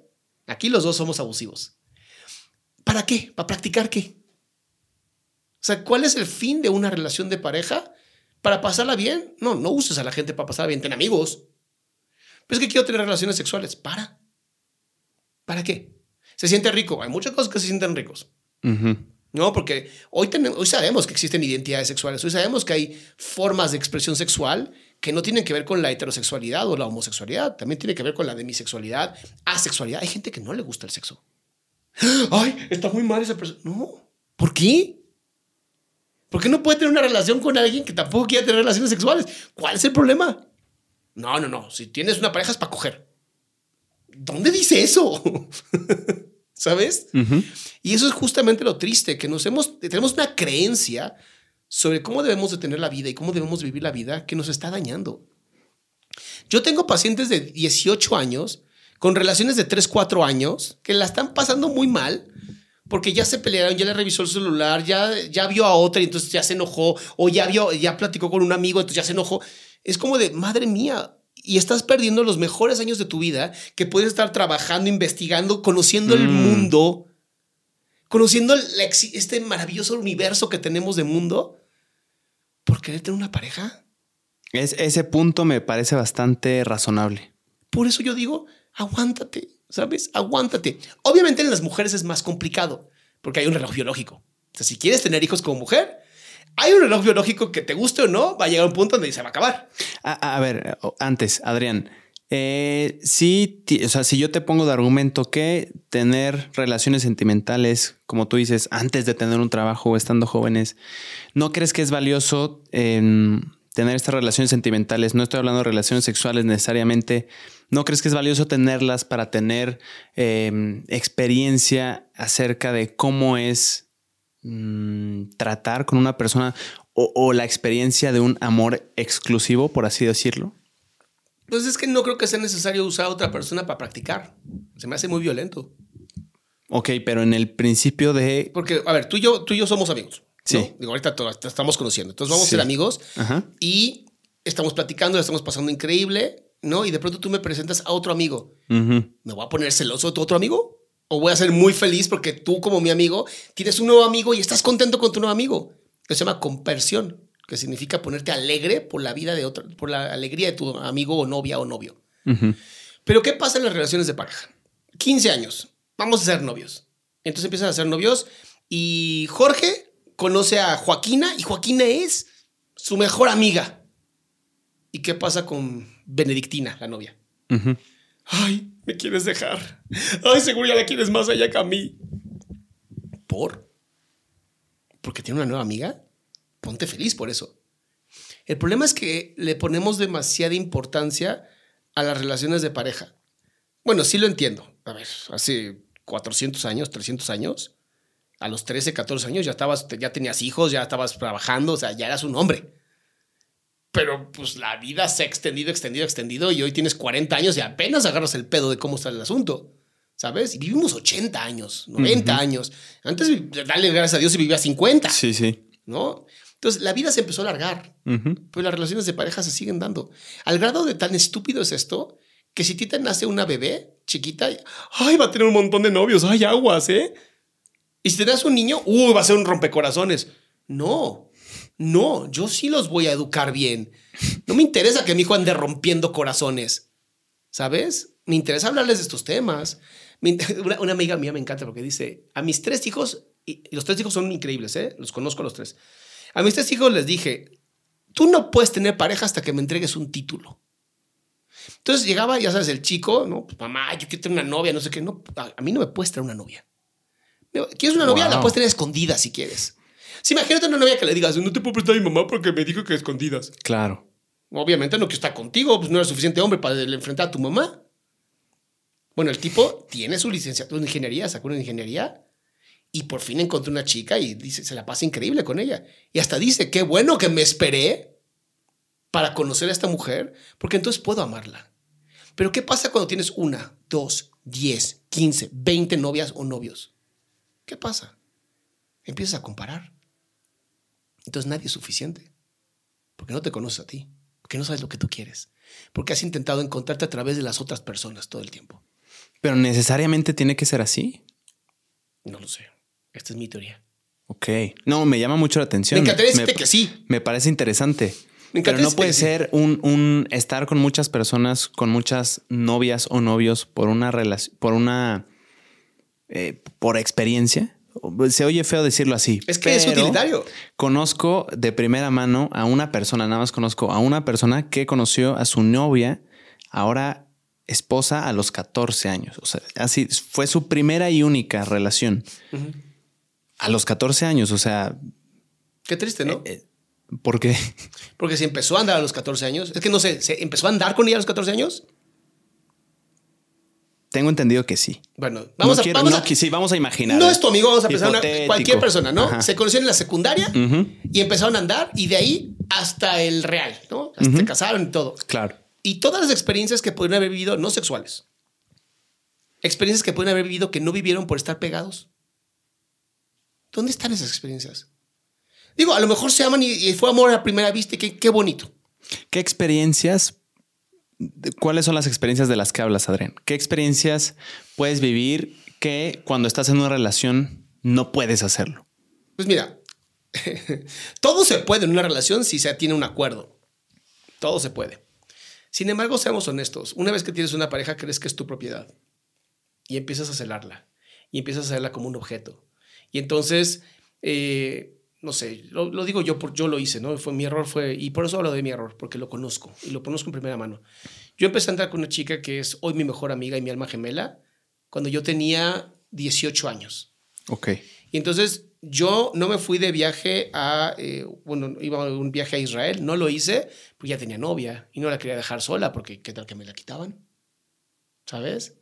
Dejé de tener muchas amigas porque a mi novia no le caían bien. Entonces dejé de tener esas experiencias porque a mi novia no le caían bien y creía que le iba a poner el cuerno. O sea, hay muchas cosas que dejas de hacer por tener una novia. Ahora, si tú eres ese copo de nieve perfecto y sumamente inteligente, emocional, es que me encanta hablar de copos de nieve. Tú muy bien, ¿no? Muy bien tu copo de nieve que sí lo lograste, pero el resto de nosotros no somos así, no somos tan especiales ni tan inteligentes. Y en su gran mayoría, el tener parejas jóvenes, lo único que va a hacer es usar a esa persona para tú vivir experiencias. Y te vas a negar de experiencias por estar con tu pareja. Porque lo que siempre escucho en psicoterapia es lo mismo. Es que no le quiero decir esto a mi pareja porque no vaya a hacer que se enoje o no vaya a ser que piense mal. Volvamos a un poquito a la religión. Jesús dice que cuando un hombre y una mujer se juntan, hacen una sola carne. ¿Qué significa hacer una sola carne? Significa que lo que yo haga también te va a afectar a ti. Entonces, ¿qué mejor que tener una sola carne cuando ya tienes un buen conocimiento de quién eres tú ella o él tiene un buen conocimiento quién es y se pueden juntar y no hay secretos estúpidos. Pero ¿por qué el factor del trabajo? O sea, no puede pasar exactamente lo mismo que dices de que estuviste en una relación. Ya, imagínate, ya tienes tu relación, tienes tu trabajo, ambas personas son autosuficientes, por así decirlo. Aún así, creo que puede pasar el tema de no hacer muchas cosas experimentales acerca de viajar, lo que tú podrías hacer individualmente con pareja, aún con trabajo. A ver, vuélveme a reformar esa pregunta porque no la entendí. A ver, sí, creo que me hice un poco bolas. Tú dices que, en tu opinión, las personas no deberían de tener una relación novio-novia hasta que tengan un trabajo. No debería, deber o no deber. Sí, sí, sí. Es la más aconsejable. Sí. En tu opinión, es aconsejable que una persona tenga novio o novio, pareja, hasta que tenga un trabajo. Uh, ok, me, me expresé mal hasta que haya hecho un conocimiento tal de sí mismo y que se mantenga a sí mismo, porque a lo mejor no es con un trabajo, ¿no? a lo mejor que una empresa y no trabaja. Claro. ¿no? Y le va increíble. O es youtuber. Que sea autosuficiente. que sea autosuficiente. Ok. Que seas autosuficiente y que tengas autoconocimiento. De ti. Yo creo que si logras esas dos, poder estar con alguien que, vamos a llamarlo de esta manera, que suena horrible, pero bueno, que vibre igual que tú, que tengan mismos valores, congruencia, em, valores éticos, morales. La cosmovisión que tengan. Yo creo que es mucho más sano, porque hoy las parejas se juntan desde sus faltas. O sea, tú, cualquier pareja que tú conozcas se va a juntar desde la falta. O sea, es esta famosa idea del amor romántico. Somos tú y yo somos uno mismo. Yo soy mitad un hombre, tú eres mitad una mujer y juntos hacemos una pareja. Lo cual es una estupidez, porque cuando se termina esa pareja quedan dos mitades. En vez de yo soy un ser mm. completo que tiene tanto amor que dar que necesito darlo a alguien. Tú eres un ser completo que tiene tanto amor que tiene que darlo a alguien. Nos juntamos para dar amor al mundo a través de nuestros proyectos, objetivos. O sea, una pareja feliz jamás va a saber que se está comparando con nadie ni está criticando a nadie porque es una pareja feliz. Las parejas jodidas todo el tiempo están hablando mal de otras personas y se están hablando mal de sí mismos. ¿Por qué? Porque quieren ver si alguien está peor que ellos. Porque están en la falta. Ok. Qué bonita forma de verlo, ¿eh? Eso de que... la falta, vives en el miedo. el amor es lo opuesto al miedo. Para mí hay dos, dos energías universales, el amor y el miedo. Son las únicas dos que existen. El ego es miedo, el amor es Dios. Cuando estás en amor, enamorado, estás con Dios. Y velo. Es impresionante que estadísticamente los hombres casados son más felices, tienen más dinero y tienen más relaciones sexuales que los hombres solteros. ¿A qué crees que se debe? ¿Un amor desbordante que ya se encontró? Que tiene sentido de vida. Porque muchas veces tu sentido de vida, ok, ya, ya conocí el mundo, ya tuve las empresas, ya hice todo. ¿Y, ¿Y ahora qué hago con mi vida?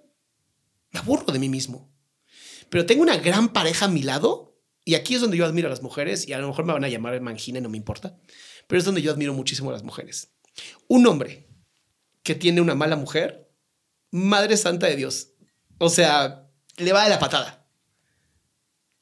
Una mujer que tiene un mal hombre puede salir adelante. ¿A qué crees que se debe eso? Es buena pregunta.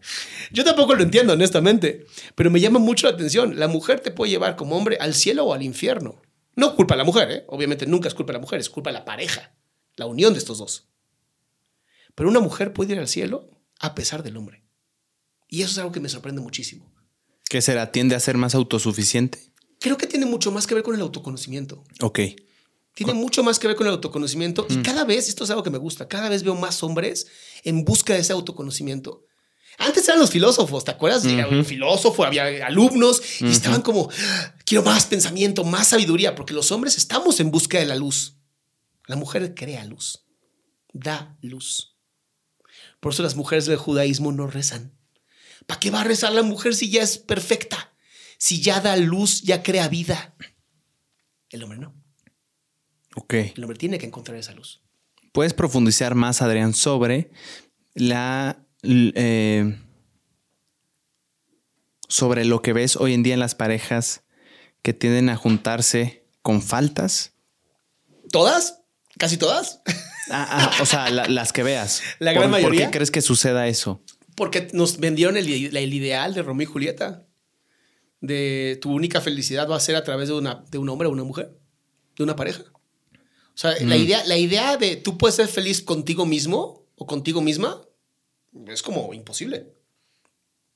El amor solamente puede ser experimentado a través de otra persona. No. ¿Qué mamada es esa? Es justamente lo que veo. Esta unión de las faltas. Tengo una frase que lo va a resumir perfectamente. A ver. Y viene en un libro que tengo que se llama Viviendo o sobreviviendo a mi pareja. La, la frase es muy sencilla. Es cuando una relación empieza con mentiras, termina con verdades. Es una gran frase. No me mama, pinche frase. La, estoy intentando comprender. Cuando una relación empieza con mentiras, termina con verdades. Ok. Ok, ¿qué es esto? Este, ¿Te gusta el blanco? o me encanta el blanco. Lo odio. ¿Te gusta mm. comer pizza? No, me encanta la pizza, estoy a dieta. No, pero no digo nada. Porque quiero que tú me quieras. Quiero ser reconocida, quiero, ser, quiero conexión contigo. Y entonces me vendo, me vendo para ser usado o usada por ti. Cuando por fin la mm. relación madura y se acaba el enamoramiento, que es entre seis meses y un año y medio, te encuentras con la persona, con la verdad, y ya no te gusta. Entonces, ¿qué hacen muchas parejas? Empiezan la lucha por el poder. Yo te quiero controlar a ti. Claro, porque están basados en faltas. Pero si tú eres un edificio y yo soy un edificio y lo único que estamos haciendo es creando puentes, ¿qué falta voy a tener? Oye, mi amor, este, ¿qué crees? Me acaban de ofrecer irme a estudiar a Brasil seis meses, lo que más amo en la vida. Si mi pareja, tanto hombre o mujer, no me importa lo que seas, está estabilizado y yo estoy estabilizado, mi amor, vete seis meses. Es tu sueño, qué bueno por ti. Atrévete a decirle eso a tu relación de pareja. Me invitaron al yate de Playboy. ¿Me dejas ir, mi amor? Ni siquiera me dejas ir. Voy al yate de Playboy, mi amor. ¡Ay, qué chingón! Pásala bien. Claro que no, eso no va a pasar. y ese es justamente el problema. El problema es que no nos conocemos y estamos tratando de conocernos a través de las otras personas, lastimando y usando a las otras personas. Por eso es, esta, mm. esta bronca que yo tengo con las relaciones tan jóvenes. Y es algo que trato de decirle a los chiquitos, ¿sabes? Porque tengo 42 años, honestamente yo ya la cagué. Y trato de que aprendas en mi cabeza. Claro. ¿No? No tengas pareja a los 13 años, no tengas pareja a los 15 años.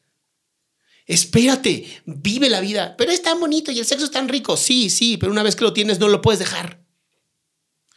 Y de verdad, todos se sienten igual. Todos. Nadie tiene un aparato reproductor masculino. Es que no sé qué, el podcast que tanto esté. No, no, no, tú puedes decir lo que quieras. Ah, ok, perfecto. O sea, no hay un hombre que tenga un pene con tres cabezas. ¿Sabes? O sea, todos tienen uno un poquito más grande, uno un poquito más gordo, un poquito. Y ni importa porque a ver cómo lo usas, ¿no? y, y, tú ves los modelos anatómicos de las mujeres, sobre todo las vaginas, y de verdad, con dos dedos entras al fondo. Entonces no requieres más que dos, o sea, que este tamaño. Yo tengo dos pequeños. Entonces no mames. Y las mujeres, pues todas tienen el mismo aparato reproductor femenino. Entonces no es como que se va a sentir diferente con cada una. Pero ¿qué estamos buscando? La pasión. ¿Sabes? La adicción de la pasión. De cómo se mueve y cómo te toma y qué te hace. Pero tenemos hoy una de las cosas más graves en las mujeres, que es una anorgasmia terrible. Hay algo que se llama el abismo del orgasmo, la brecha orgásmica, donde el hombre cada vez que tiene relaciones sexuales va a tener un orgasmo, en su gran mayoría. Ok. A menos que tengas una disfunción. Las mujeres no. Las mujeres no. Muchas mujeres no tienen orgasmos. ¿Por qué no? Uno, porque está castigado el cuerpo de la mujer. Dos, porque no está prohibido que una mujer se masturbe. ¿Cómo se va a masturbar una mujer? O sea, va a volver una ninfómana. Ni el término ni existe. No existe la, ninguna ninfómana en la historia del estudio de la psicología. Nadie nunca ha sido ninfómana. Es una teoría nada más. ¿Ninfómano sí? No, tampoco. no ah, existe nadie así. Existe gente adicta al sexo. Ok. Sí, pero no tiene nada que ver con la ninfomanía. ¿Pero no es eso la ninfomanía? no, la ninfomanía es que por más que se vengan, no pueden, no pueden, no están satisfechos. Ah, ok, ok. Y en la adicción sexual, pues soy experto en adicciones, justamente el problema es que se satisfacen y muy rápido se les quita. Entonces vuelven a buscarlo. Mm, eso Pero es, una forma de anestesia. Eso es lo que mal, malamente llamamos hoy en día ninfomanía. En las mujeres ninfomanía y en los hombres satirismo. Mm, ok.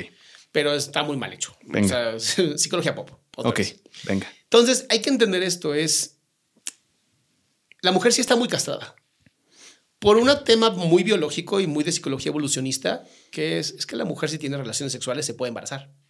Es un factor que puede ocurrir. Y si se embaraza, el nivel de, el gasto energético de crear un bebé, mantener un bebé, cuidar a un bebé, es altísimo. El del hombre son 10 minutos, 15 minutos y te la pasaste bien. Y luego te vas y desapareces. Por eso en las mujeres es, estadísticamente es mucho más difícil que accedan a tener sexo en una primera cita. Porque es como de, ¿y si te largas? No, gracias. O sea, sí ocurre, claro que ocurre, ¿no? Siempre hay una, siempre hay un copo de nieve pero en su gran mayoría no. Los hombres, si nos dieran la oportunidad, con la que sea. Eso es algo que además está estudiado psicológicamente. O sea, actores guapísimos diciéndole a las chicas, ¿te vendrías a mi casa conmigo? Creo que el 5% dice que sí. Y cuando dicen, ¿tendrías sexo conmigo? 0.01%. O sea, se reduce cabrón. Una mujer guapísima llega contigo y te dice, ¿vendrías a mi casa a tener sexo conmigo? ¿Cuántos hombres dirías que sí? ¿De 10? ¿Cuántos dirías que sí? Yo voy a ponerle ahí un ochito. Exactamente. Más del 80%. 86% de los hombres dirían sí. El resto que dice que mm. no, muchas veces es porque lo sienten que los van a cachar. Entonces está muy, muy, muy interesante, ¿sabes? Entonces ya desde ahí, si tú empiezas a tener relaciones sexuales en la adolescencia, Muchas mujeres van a tener el problema de la coerción emocional. No van a querer tener relaciones, pero se van a sentir obligadas a tenerlos, porque ya son pareja. Obviamente no es culpa ni del hombre ni de la mujer, es culpa de la sociedad. Tenemos esta idea de que un hombre que tiene muchas mujeres es un gran hombre. Y si no quieres tener mujeres, dejas de ser un gran hombre. O sea, ¿por qué vemos a la mujer como un trofeo? Los famosos alfas. La mujer no es un trofeo, la mujer es un ser humano. Posiblemente otra especie, pero es un ser humano. ¿A qué crees que se debe a eso? ¿Por qué la sociedad vería tal Es la parte machista. Es la parte machista. En donde, obviamente, desde Genghis Khan, ¿no? Que si tienes muchas mujeres, pues entonces tu genética avanza para muchas generaciones. Es un tema más biológico. Ah, ok. Viene, viene de por allá. Tiene que ver 100% con biología. Ok. Pero, antes de que me digas, estás justificando, no, estoy explicando, no justificando. Sí, sí, sí. Esto es algo que me encanta y se lo aprendí a Grecia, una, una Gracia, una, una, señora que muy sabia, y decía, si te, te dan ganas de cagar a la mitad de la horrera, ¿te cagarías? dices, no, pues no, obviamente no. Pero es una necesidad biológica. Pues sí, pero no mames, no lo voy a hacer a mitad de un súper, por Dios. Entonces, ¿por qué tendrías que acostarte con todas las mujeres que te pones enfrente? O sea, no puedes controlar, tu, ¿eh? ¿no puedes controlar tu propia biología. Hmm. Claro que puedes controlar tu propia biología y es la educación. Eso es lo que nos diferencia a los hombres entre los hombres y los animales. El alma. La capacidad de tener dominio sobre nuestro cuerpo. ¿Quién es el mejor expositor del dominio sobre el cuerpo? Wim Hof, el hombre de hielo. Sí. Ese hombre que puede pasar leyendo de él. 60 minutos en agua a 3 grados centígrados. Su récord es un poquito menos de dos horas. Fue, la, fue su edad hizo su cumpleaños, los sesenta y tantos, fue el tiempo que estuvo en el agua congelándose. Él ha estado en el Everest en calzones, él ha corrido en el Sahara con creo que un litro de agua. Sin agua, yo leí. Sí, una locura. Es un tipo que ha roto todas las ideas que tenemos de las limitaciones físicas. Y es porque el cuerpo es material, el espíritu no. ¿Pero qué crees que haga diferente a Wim? ¿Qué, ¿Qué, tiene diferente Wim que puede hacer todo esto que los demás, nosotros, no necesariamente. Que él no sabe que no puede. Esto es, esto es una, una, una, experiencia de se habla mucho de programación neurolingüística y ya sé que la programación neurolingüística no tiene ningún método científico, pero ha demostrado que en la escuela funciona muy bien. Entonces, la programación neurolingüística habla de esta historia muy divertida de dos niños que están eh, eh, eh, patinando sobre hielo. Y un niño en, cae en hielo, hielo frágil, se cae y se vuelve a congelar. Y entonces el otro niño, hay una persona viendo esto el niño lo ve y para salvarlo empieza a romper el hielo. Termina de romperlo, saca al niño, llegan los bomberos, porque obviamente Estados Unidos, ¿no? ahí, sí hay hay emergencias. Claro. Y entonces le preguntan a la persona, eh, esto, alguien tuvo que haber ido a estos niños. Es imposible que un niño de esa edad pueda romper el hielo que se hizo aquí. Y el hombre dice, es que el niño no sabía que no podía. Y por tanto pudo. Solo visualizó su objetivo final. Y esto, esto lo saben los Marines, esto lo sabe, bueno, habla mucho Wilkins. ¿Wilkins o Wilkins? No me acuerdo bien el nombre de este hombre. Eh, David Goggins también lo habla muchísimo. Tú puedes mucho más de lo que crees. Y eso lo sabemos en psicología. Sabemos que nuestros músculos tienen una potencia mucho mayor a la que usamos. Quien nos limita es este de acá. Porque sabe que si usamos toda la potencia nos podemos morir. O sea, nuestro hígado tiene una, una capacidad de almacenamiento de grasa y de azúcar de no me acuerdo cuántos días. Pero si usas toda esa energía, va a haber un punto de tu hígado, manda una señal al cerebro que diga desconecta. ¿Pero qué crees? Hay personas como Goggins, como Wim Hof, que pueden decir, no, no voy a desconectarme, voy a seguir. Y una vez que rompes ese lugar, el hígado tiene que crear nueva energía a través de la grasa y dar un extra que te puede matar o puede no matarte. Ok, pero ¿No crees que estamos hablando de personas extraordinarias? No. ¿O de verdad crees que no tienen nada especial? Y te lo pregunto con curiosidad, no con tanto, una respuesta implícita. Tanto sé, no creo. Tanto sé que no son especiales hmm. que Wim Hof tiene entrenamientos de una semana. Y una de las cosas más impresionantes de él es agarrar a, creo que eran siete voluntarios, entrenarlos una semana les inyectaron la Escherichia coli, que hace que te suba la temperatura porque es una infección. Ok y ninguno de ellos se enfermó. Con una semana de haber estado con Wim Hof. ¿A qué crees que se deba eso? a que puedes aprender a usar tu cuerpo. Esto lo sabían los Shaolins. Hay una técnica en los Shaolins que se llama, creo que es tombo. Es una respiración que usan ellos para secar eh, toallas mojadas en los Himalayas. Y es una forma de, graduarte. Entonces, en los Himalayas, que agarran 2 grados centígrados menos 10 grados centígrados, les agarran una, una, cobija, la ponen en agua fría, te la ponen en tu cuerpo y tú a través de la respiración tienes que secarla, calentando tu cuerpo a tal nivel que se seque la, la cobija. Esto está escrito, está registrado, está estudiado. ¿En cuánto tiempo? Es no sé, secarlo y ya está. no me acuerdo cuánto tiempo, pero mientras más seques, más chingón eres. Wow. Con pura respiración. Con pura respiración. Entonces, ¿son especiales? No. Ken Wilber es un, psicólogo eh, eh, transpersonal. Él ha logrado, con un aparato del corazón, un electrocardiograma, ha logrado parar su corazón así frente a ti. Así, dame un segundo. Y para el corazón. Y está contigo hablando. Y lo vuelve a activar. Con un electrocardiograma. ¿Cómo hace eso? Con entrenamiento. Ok, si se sabe que es posible y se sabe del poder que tiene la mente, ¿por qué no es tan fácil acceder a ese poder? Porque tienes que disciplinarte. Es mera disciplina. Es mera disciplina. Y no cualquiera puede tienes que dejar algo que todos queremos, que es el confort. Hmm. No es tan fácil dejar el confort. Todo el sentido, sí tiene, claro. Por eso Jesús dice, deja tus riquezas y sígueme. Y cada quien cargue su cruz. Eso significa que no te dé, que no te dé miedo morirte. Todo esto que te estoy contando es lo que voy a hablar los lunes en Adrián Salama sin censura. Son esos temas que son sumamente polémicos. O sea, yo hoy veo una terrible crisis en salud mental en los hombres. Terrible crisis. Date una vuelta por TikTok, vas a ver la terrible crisis que tenemos en los hombres. Hombres disfrazados, hombres haciendo cosas que dices, ¿qué está pasando? Hombres violentos. Terrible crisis en salud mental en los hombres, que nadie ha abordado. El hombre se suicida hasta siete veces más que las mujeres. ¿Eso no se te hace que es una terrible crisis? Sí. Y nadie hace nada. No hablamos de este tema. Pero seguimos diciendo, sé un alfa, sé un productor, sé no sé qué, ten dinero. ¿Por? ¿Por qué es tan importante tener dinero? Si tú puedes mantener a tu familia, o ni siquiera tengas familia, a ti mismo, y eres feliz con tu cuartito, ¿cuál es el problema? Esto lo dice Odindo Perón y me encanta. Yo quiero ser el número 7, ¿se vale? o sea, ¿por qué tengo que ser el número uno? ¿Por qué tengo que compararme y competir contra otros? Yo quiero ser el número 7 y se vale. ¿Cuál sería el problema? Es que estés bien contigo. Pero si todo el tiempo estamos viendo hacia afuera, pues no dejamos de ser borregos. Y para mí ser borrego no es una opción. Prefiero quedarme solo, honestamente. Ok. Hablando un poquito, hablando de, este tipo de crisis, hablemos un poquito de la ansiedad y de la depresión, Adrián. ¿Qué es la ansiedad? La ansiedad es una emoción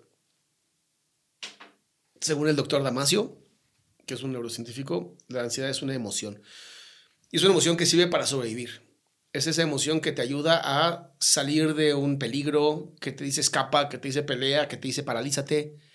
Entonces, es una emoción que funciona y funciona muy bien para sobrevivir. Tu cerebro es una máquina de supervivencia. Eso es todo. Pero cuando vives en demasiada ansiedad, tu cuerpo se cansa es demasiada adrenalina, demasiado cortisol. Esas hormonas terminan por desgastarte. Y ese desgaste constante hace que tu cerebro baje el nivel energético. Las, pues sí, las ondas alfa, beta, teta, todas estas. Eso va a hacer que te deprimas. La depresión no es otra cosa que tu cuerpo diciéndote, ya aguantamos demasiado. Ya no se puede más. Porque es chistoso, mucha gente cree que la depresión se da por momentos catastróficos. O... No. Hay gente que vive el mismo momento catastrófico que tú y no se deprime. A la fecha no estamos como muy seguros por qué ocurre la depresión, solo sabemos cómo se muestra la depresión. En los hombres, en su gran mayoría, apatía total y violencia. En las mujeres, apatía total y tristeza. O sea, casi en todo el mundo se presenta la apatía. Apatía, ¿qué es exactamente? ya no te gusta nada. Nada te motiva, nada te gusta, tu dopamina está baja. No tienes esperanzas de nada. Yo hace muy poco viví una depresión horrible horrible, así, la peor depresión de mi vida y nada la causó, solo ocurrió. Un día no me quise levantar de la cama. ¿Y cómo reconocer ¿Así? que la tienes? Así, un día no me quise levantar de la cama. O sea, cuando tú haces un cambio tan drástico en tu actividad que te das cuenta que esto no es normal, posiblemente es una depresión. Yo soy una persona que a las cinco y media de la mañana está despierto para ir al gimnasio. Porque me gusta, porque es mi, mi lugar para meditar, para estar conmigo, para escuchar podcast, ¿no? Aquí escuchando, escuchando. Y un día, viviendo en Cuernavaca, no me quise levantar. Se sonó la alarma y no me levanté. Y así empezó a pasar, poco a poco. Hasta un día donde no me quise levantar ni para atender a un paciente. Y ahí fue donde me di cuenta que algo estaba muy mal en mí. Me apliqué un inventario de Beck, que es un inventario que conocemos los psicólogos para la depresión, y salí en depresión severa. Wow. Este inventario que clasifica, Justamente la depresión, tu nivel de depresión. pero qué, qué- cómo, cómo lo hace? Con ¿Con preguntas. preguntas? Preguntas que pues, llevan miles y miles y miles de personas, entonces ya sabemos que es, un, es funcional. Ok. Y es muy sencillo de hacer, entonces cualquiera puede aplicárselo, pero pues si te sale que tienes una depresión, atiéndete, ¿no? No nomás digas, ah, estoy deprimido, qué buena onda. Claro. Entonces, este inventario me ayudó mucho a darme cuenta y dije, no mames, ¿qué, qué me está pasando? Mi ansiedad estaba bien, todo estaba bien. Nada más un día ya no tenía ganas de nada. Ni de estar con mis hijos, ni de estar con mi esposa. Se me acabó el sexo. Wow. O sea, la libido se me fue, se murió. Y ya. Me empecé a tomar medicamentos psiquiátricos, empecé a ir ir a terapia. Y lo digo con mucho orgullo. O sea, a mí no me. O sea, yo voy a terapia sí o sí porque soy psicoterapeuta. Claro. Entonces requiero terapia para hablar de todo lo que escucho Ujú. pero pues, de ir, no sé, una vez cada 15 días o una supervisión cada mes, empecé a ir cada semana. El- la psicoterapeuta, que además es médico, me mandó un antidepresivo, lo empecé a tomar, me hizo muy bien a las dos semanas y se fue resolviendo. ¿no? Hizo otras cosas que ya después platicaremos, pero al final salí adelante. Pero nada la causó. Entonces hay que tener entendido que la, la- depresión puede ser como la gripa. Un día te puede dar y no pasa nada. Y está bien. ¿sabes? No es como de, ah, soy débil mentalmente. Eso no existe. No existe la debilidad mental. Eso es un término que no usamos nadie. Bueno, nadie debería de usarlo. Existe alguien que ha soportado tanto, que se siente tan estoico, que un día se rompe. Existe la vergüenza, existe la culpa, existe el miedo, existe la tristeza, existen muchas emociones. Pero debilidad mental no. O sea, si hay gente que de verdad dirías, oh, Dios mío, hay que usar ese cerebro de vez en cuando. Pero más allá de eso, no es otra cosa. Pero no hay un registro entonces, Adrián, de qué es lo que causa exactamente una depresión. No, Simplemente eso- puede dar. Que a ver, si eso fuera cierto, cada persona que se le ha muerto un familiar tendría que estar deprimido. Y no. Hay gente a la que se le muere la mamá y es como de, bueno, pues se murió. Ya era su momento. Y hay gente que se le muere la mamá y es como el peor momento de la historia. Pero no será estrés postraumático más que depresión. ¿sabes? Depende mucho. Entonces, hoy a la fecha sabemos cómo funciona la depresión, sabemos cómo se ve una persona con depresión, pero no todas las personas con depresión son por la misma causa. No hay una causa exacta de la depresión. ¿Qué características tiene una persona que está en un estado de depresión? Apatía es la primera. Eh, obviamente, mucho sueño o muy poco sueño, o sea, insomnio o, de- o- o de- o somnolencia. Eh, mucho apetito o falta de apetito. Eh, cambio, de, cambio de intereses, dejas de interesarte por ciertas cosas, te empiezas a aislar. Hay muchas, sobre todo en los hombres, se ve mucho en la violencia. Mientras más violento seas, posiblemente más depresión traigas. Wow. Cambia mucho, es que es, es interesantísimo cómo sí, genéricamente, sí tenemos diferencias. O sea, somos mucho más parecidos a lo que creemos hombres y mujeres, pero las diferencias son muy amplias. Claro. Y eso es lo que haría que digas, ok, acá hay un trastorno, acá hay un problema. Y además se le conoce como trastorno depresivo. Porque es un trastorno, es algo se trastornó, ya no es igual. Y se puede curar. Esto es lo bueno. ¿Y cómo se cura? Mi mejor recomendación, terapia, eh, terapia, ejercicio y medicamentos. ¿Por qué ejercicio? Porque el ejercicio te activa. El ejercicio genera endorfinas, el ejercicio genera más dopamina, el ejercicio genera más serotonina. O sea, los seres humanos nacimos del ejercicio. O sea, esto de ir al súper a comprar tu carne no existía. Esto es muy nuevo. Y el ser humano tiene 100.000 años de, de evolución. No puedes ignorar 100.000 años de evolución. Estar sentados no es natural. Estar en movimiento, sí. Mm, ok. Entonces hay que estar en movimiento. Convivir con más personas, obviamente, lo, ser gregario, mientras más amistades tengas, mientras más gente con quien puedas abrir tu corazón, ser vulnerable, no solamente joder a tu, pareja, sino todo mundo, ¿no? Tener más gente en tu vida, hace que tengas menos posibilidades de depresión y ansiedad. Hay muchos métodos que conocemos que son sumamente lógicos. Dormir más de seis horas. Ese es el más importante, el sueño. Y sabemos perfectamente que una persona tiene un trastorno mental en cuanto deja de dormir o duerme más de lo que duerme. Hmm. Ahí ya todo psicólogo es como de, acá hay un problema. Estoy durmiendo más, doctor, o estoy durmiendo menos, ya hay un problema.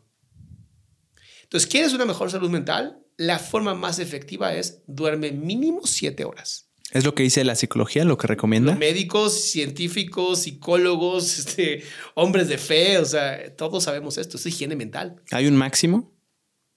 Eh, sí, nueve horas para mujeres, ocho horas para hombres. Ok. ¿Y, y si lo excedes? En general. Sí, claro. Y si lo excedes por mucho, ¿qué, qué sucede? Hay un trastorno. Sí, o sea, alguien que me diga, yo duermo 12 horas, hay un trastorno. Regularmente, me imagino. Sí, claro, no es normal. Claro, o sea, si, si un día te desvelas mucho y duermes Ah, bueno, 12 sí. horas, no pasa Ahora, nada. mala Tiene que ser regular. Este, Mala noticia con los desvelos. Nunca se recupera. Cada desvelo Mm. que tú tengas, no lo vuelves a recuperar por más siestas que hagas y por más que duermas 10 horas o 14 horas después.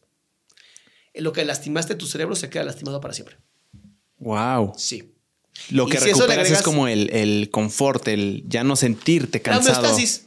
agotado. Sí, la homeostasis. Ok. Sentir que pudiste. Pero el daño cerebral no se, no se recupera. Pero ¿qué daño cerebral sucede cuando te desvelas? Eh, disminución de la masa gris en el cerebro.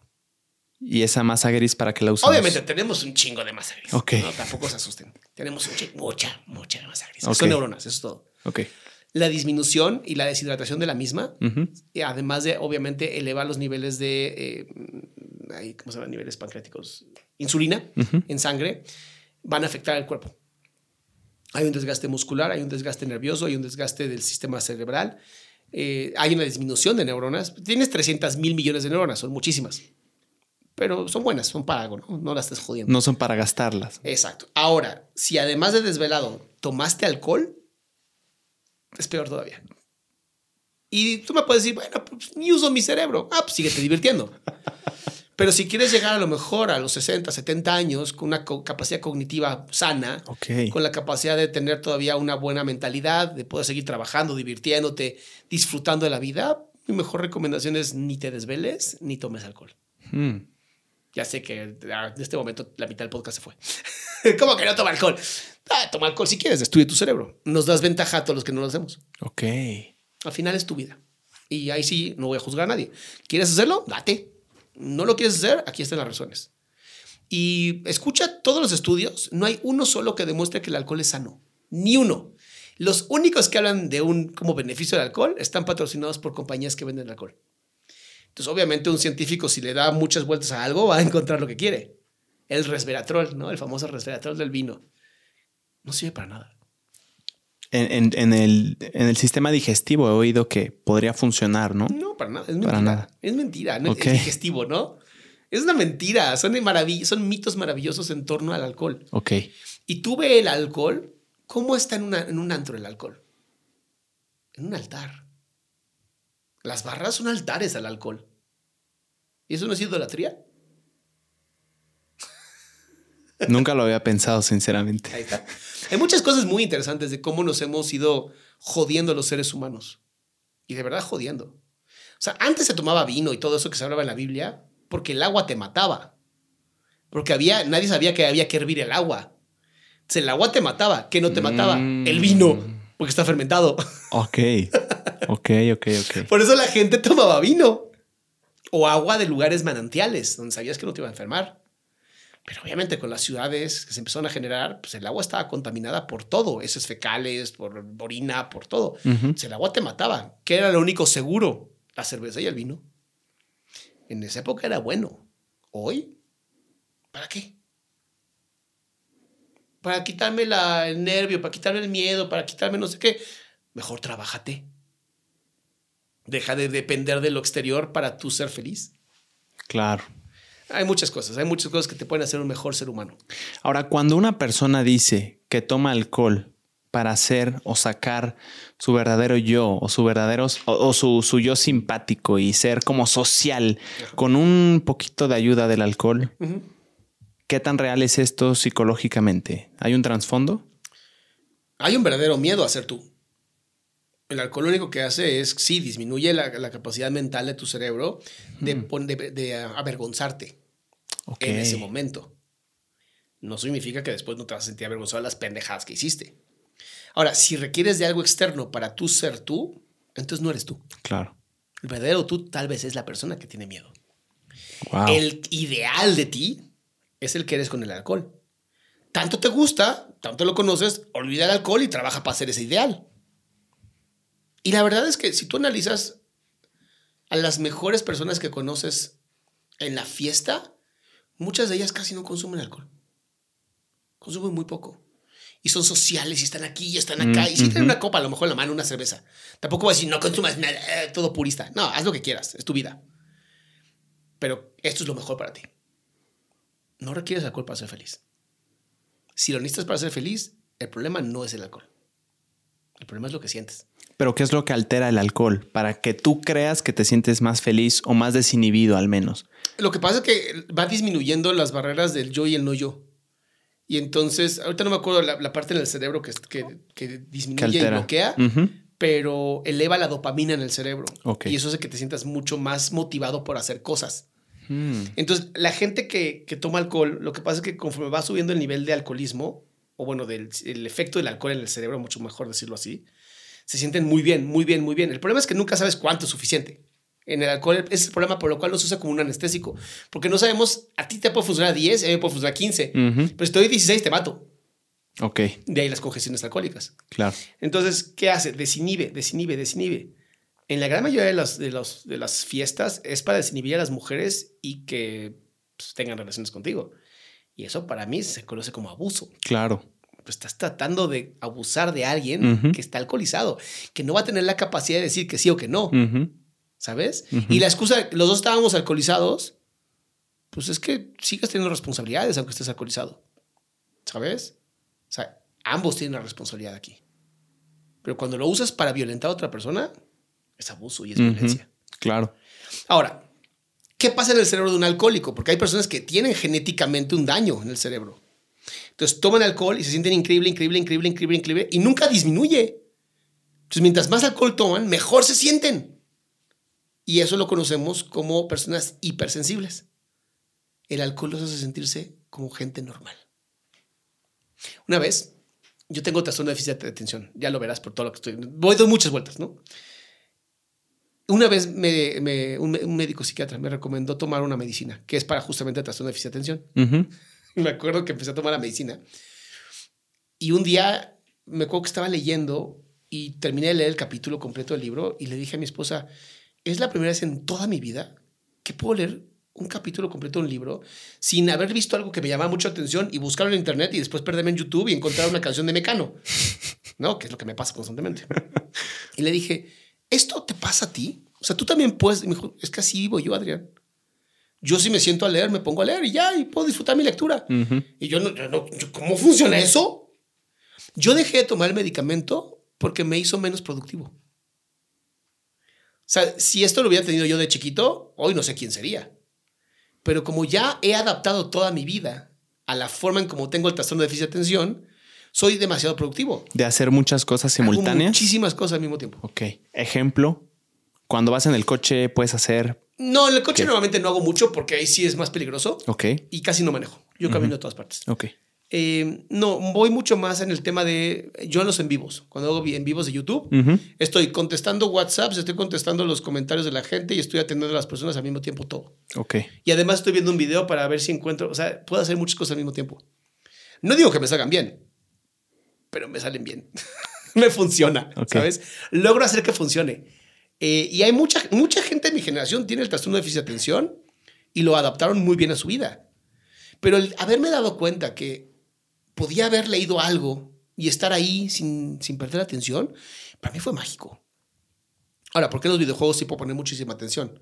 porque los videojuegos tienen tantos estímulos que logran atender todas las atenciones. ¿Qué es el déficit de atención entonces exactamente, Adrián? ¿Es no poder concentrarse y ya está? Es no poder concentrarse en ciertas cosas. Ok. Porque sí tenemos la capacidad de concentrarnos en cosas que nos interesan. Mm. Cosas que no nos interesan, el cerebro es, no, no te deja. No te deja. O sea, si vamos a una película y esa película nos aburre, vamos a estar en todo menos en la película. Y cuando nos preguntas algo de la película, te vamos a contestar. Porque estamos en todo. Mucha atención, mucha atención. El doctor Gabor, Gabor Mate, habla del déficit de atención como un mecanismo de defensa. Dice, cuando un niño o niña de 5 o 6 años tiene un trauma, no puede escapar, no puede pelear y no se puede quedar paralizado, ¿qué hace? Cambia la atención. Si cambia mi atención, lo que está ocurriendo traumático ya no me afecta. Y es una gran teoría psicológica, puesto que en todos los adictos que yo he atendido, o personas con enfermedad de adicción, es el mismo tema. Algún tipo de trauma en donde cambió la atención, hipersensibilidad, hiperempatía, el uso de drogas para sentirse normales. Que eso es lo que yo te decía. La gente como yo, que tenemos estos trastornos, cuando tomamos alcohol o fumamos marihuana, nos sentimos normales. No es que tengamos el efecto que ustedes tienen, los, Mm. neurotípicos, que es como de, wow, se siente increíble. Y yo, yo es como de, wow, por fin me siento tranquilo. Por fin no siento ese vacío en el pecho que siempre me está jodiendo. Wow. ¿Sabes? Claro que te vuelves adicto. Dices, oye, esto está increíble. Si tienes un trabajo terapéutico, aprendes a vivir con eso. Ok. Más no lo quita. Regresando un poquito al tema de la ansiedad, Adrián. ¿Qué es un ataque de ansiedad y cómo se siente para las personas que no sepan o para las que- personas que no saben si lo han tenido? Hay tres tipos de, de manifestación de la ansiedad. La ansiedad normal, manejas en el coche, que se te cruza y te, te altera, te sudan las manos, te sale adrenalina. Las crisis de ansiedad, en donde hay falta de aire, hay sensación de que quieres correr o pelear con cualquiera. O sea, es una sensación abrumadora. O sea, de verdad es muy fuerte. Que con una buena respiración, un buen acompañamiento, puede disminuir. ¿O corriendo o no? Está bien. O sea, el chiste es usa la adrenalina. Porque lo que tienes es mucha adrenalina. Ok. Úsala a tu favor. Y por último, los ataques de pánico. Los ataques de pánico normalmente terminan en el hospital, para que la gente entienda. O terminan en desmayos. Es el ataque de ansiedad con más ansiedad. O sea, es este nivel de "Ah, siento que me, falta no puedo respirar. Y de pronto sientes que el mundo se te viene encima, que todo el mundo está, ah, puedes hacer esto. Y es como de, ah, no puedo. Y entonces tu corazón empieza a latir tan rápido que te desconectas. O sea, terminas en el hospital porque sientes que te vas a morir. O te terminas desmayando por lo violento que es un ataque de pánico. Y cuando digo ataque, ataque de pánico, Mm. tiene mucho que ver también con paranoia. Sientes que todo el mundo está en tu contra. Yo he tenido dos en mi vida y los dos terminé en el hospital. Pero ¿cómo que lo sientes que todos están en tu contra? Hasta los médicos. Sientes que te quieren matar los médicos. O sea, yo me acuerdo haber llegado al hospital, estaba. Tenía 30 y. No es cierto. Tenía 28 años. Me dio un ataque de pánico. Estaba peleando con la expareja que tenía en ese momento. Me dio un ataque de pánico. Y cuando me dijo, le empe- empecé a sentir que me iba a parar, que me bajó la presión durísimo, durísimo. Y empecé a sentir que me iba a dar un paro cardíaco. O sea, el corazón sentía que se me iba a salir por la garganta. Entonces me llevó al hospital y en todo el camino dije, no me vaya al hospital, me va a llevar, me va a llevar, me va a meter a la cárcel, me va, me va a matar. Y empecé con unas, Wow. unas alucinaciones paranoides horribles. Cuando llegamos al hospital y, y llega- salieron los enfermeros, cuando me agarraron, empecé a pelear. No, no me van a matar. Una locura lo que yo estaba sintiendo. Por el corazón me estaba, me iba a morir Pero esa paranoia, ¿de dónde viene? del ataque de pánico.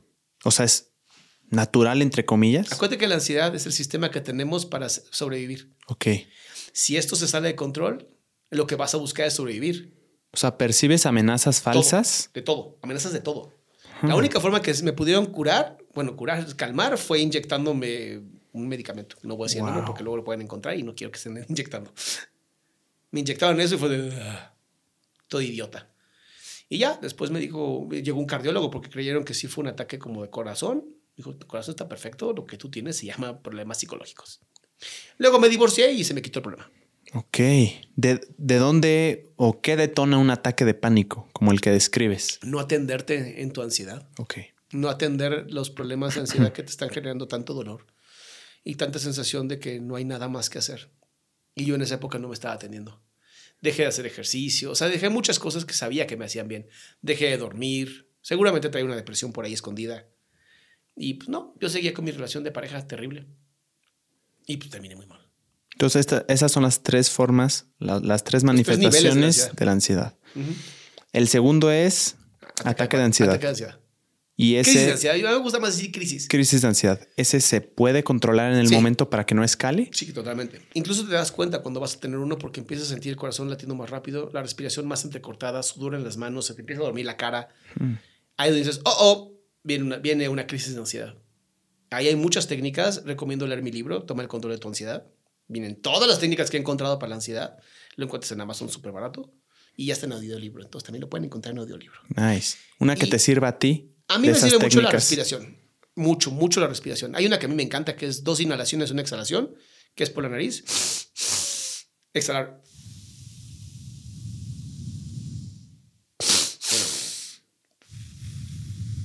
Y esto automáticamente baja el ritmo cardíaco. ¿Eso cuántas veces? 5, 10 veces, 20 veces es necesario. Ok. No más porque te vas a hiperoxigenar y entonces vas a tener otro ataque de ansiedad por eso. Si no controlas el ataque de ansiedad, ¿siempre termina en un ataque de pánico? No. Okay. No, Hay mucha gente que simplemente con esconderse y su cuevita y su mantita o lo que sea, un cafecito o lo que sea, les calma bastante. Ok. No, no siempre tiene que tener un ataque de pánico. ¿Qué tan común es que la gente eh, tenga estos ataques de ansiedad? No, no es tan común. No es tan común, pero todo el mundo tiene ansiedad y niveles de ansiedad que en la vida habíamos visto. O sea, de verdad, hoy, hoy la depresión es una pandemia. O sea, busca estadísticamente cuánta gente tiene depresión y te mueres. Casi el 30% de la población.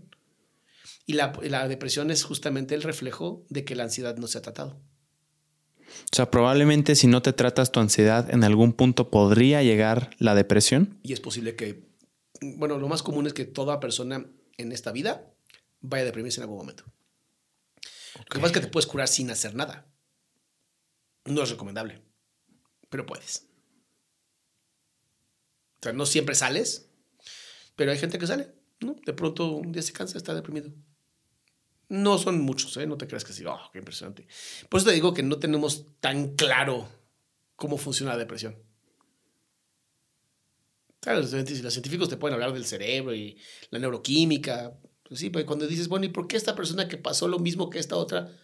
Bueno, por diferentes herramientas psicológicas, pero fue el mismo evento. ¿Y cómo medimos las herramientas psicológicas? No se puede medir. Hay que ser compasivos, muy compasivos con la gente. La gente la está pasando muy mal, muy mal. No hay, no hay, no hay riqueza que llene el vacío que tenemos hoy. Y con eso regreso al primer punto, ¿no? Dios. Es la mayor riqueza que tenemos, la espiritualidad. Hmm. La espiritualidad disciplinada. Porque hoy como escucho pura gente New Age, ¿no? Yo soy muy espiritual, pero soy religioso. No existe eso. Si eres espiritual sin disciplina, no eres nada. Nada más es palabras, ¿no? Es palabras. Se requiere una disciplina. No tiene que ser religión, o sea, no tiene que ser la religión, pero tiene que haber una disciplina. Algo que te ayude a guiar esa espiritualidad a un camino. Si no, ¿a dónde vas? Claro. ¿No? Me pongo a cocinar ¿Para qué estás cocinando? ¿Para cocinar? ¿Te lo vas a comer? No. Pues, ¿Para qué cocinaste? No tiene sentido. Claro.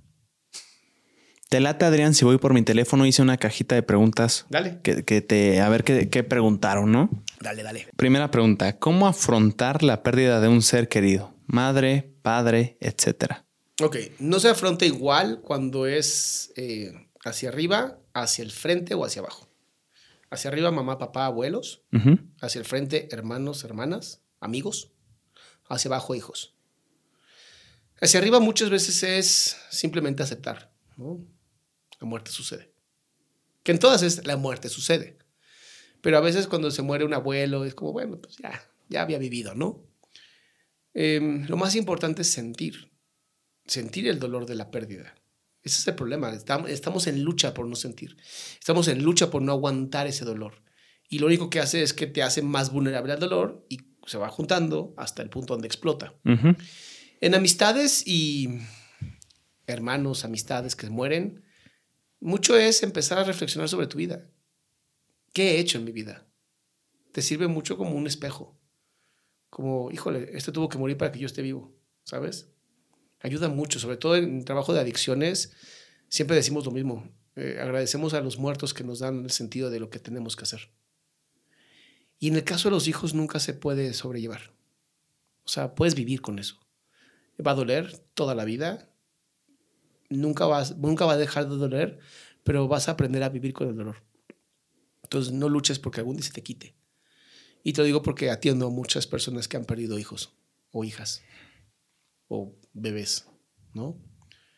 Y eso les funciona. Eso funciona. Entender que no, no se puede, no se puede solucionar. No es, no es una curita, no es una herida. Es un vacío. Y hay que vivir con el vacío. No hay más. ¿Por qué eh, en el de los hermanos que dices que es como un espejo y te ayuda a reflexionar sobre lo que has hecho y qué vas a hacer? ¿Por qué pasa así? ¿Porque lo ves como un par? Como... Exacto, es que son un par. Tus hermanos, tus amigos son pares.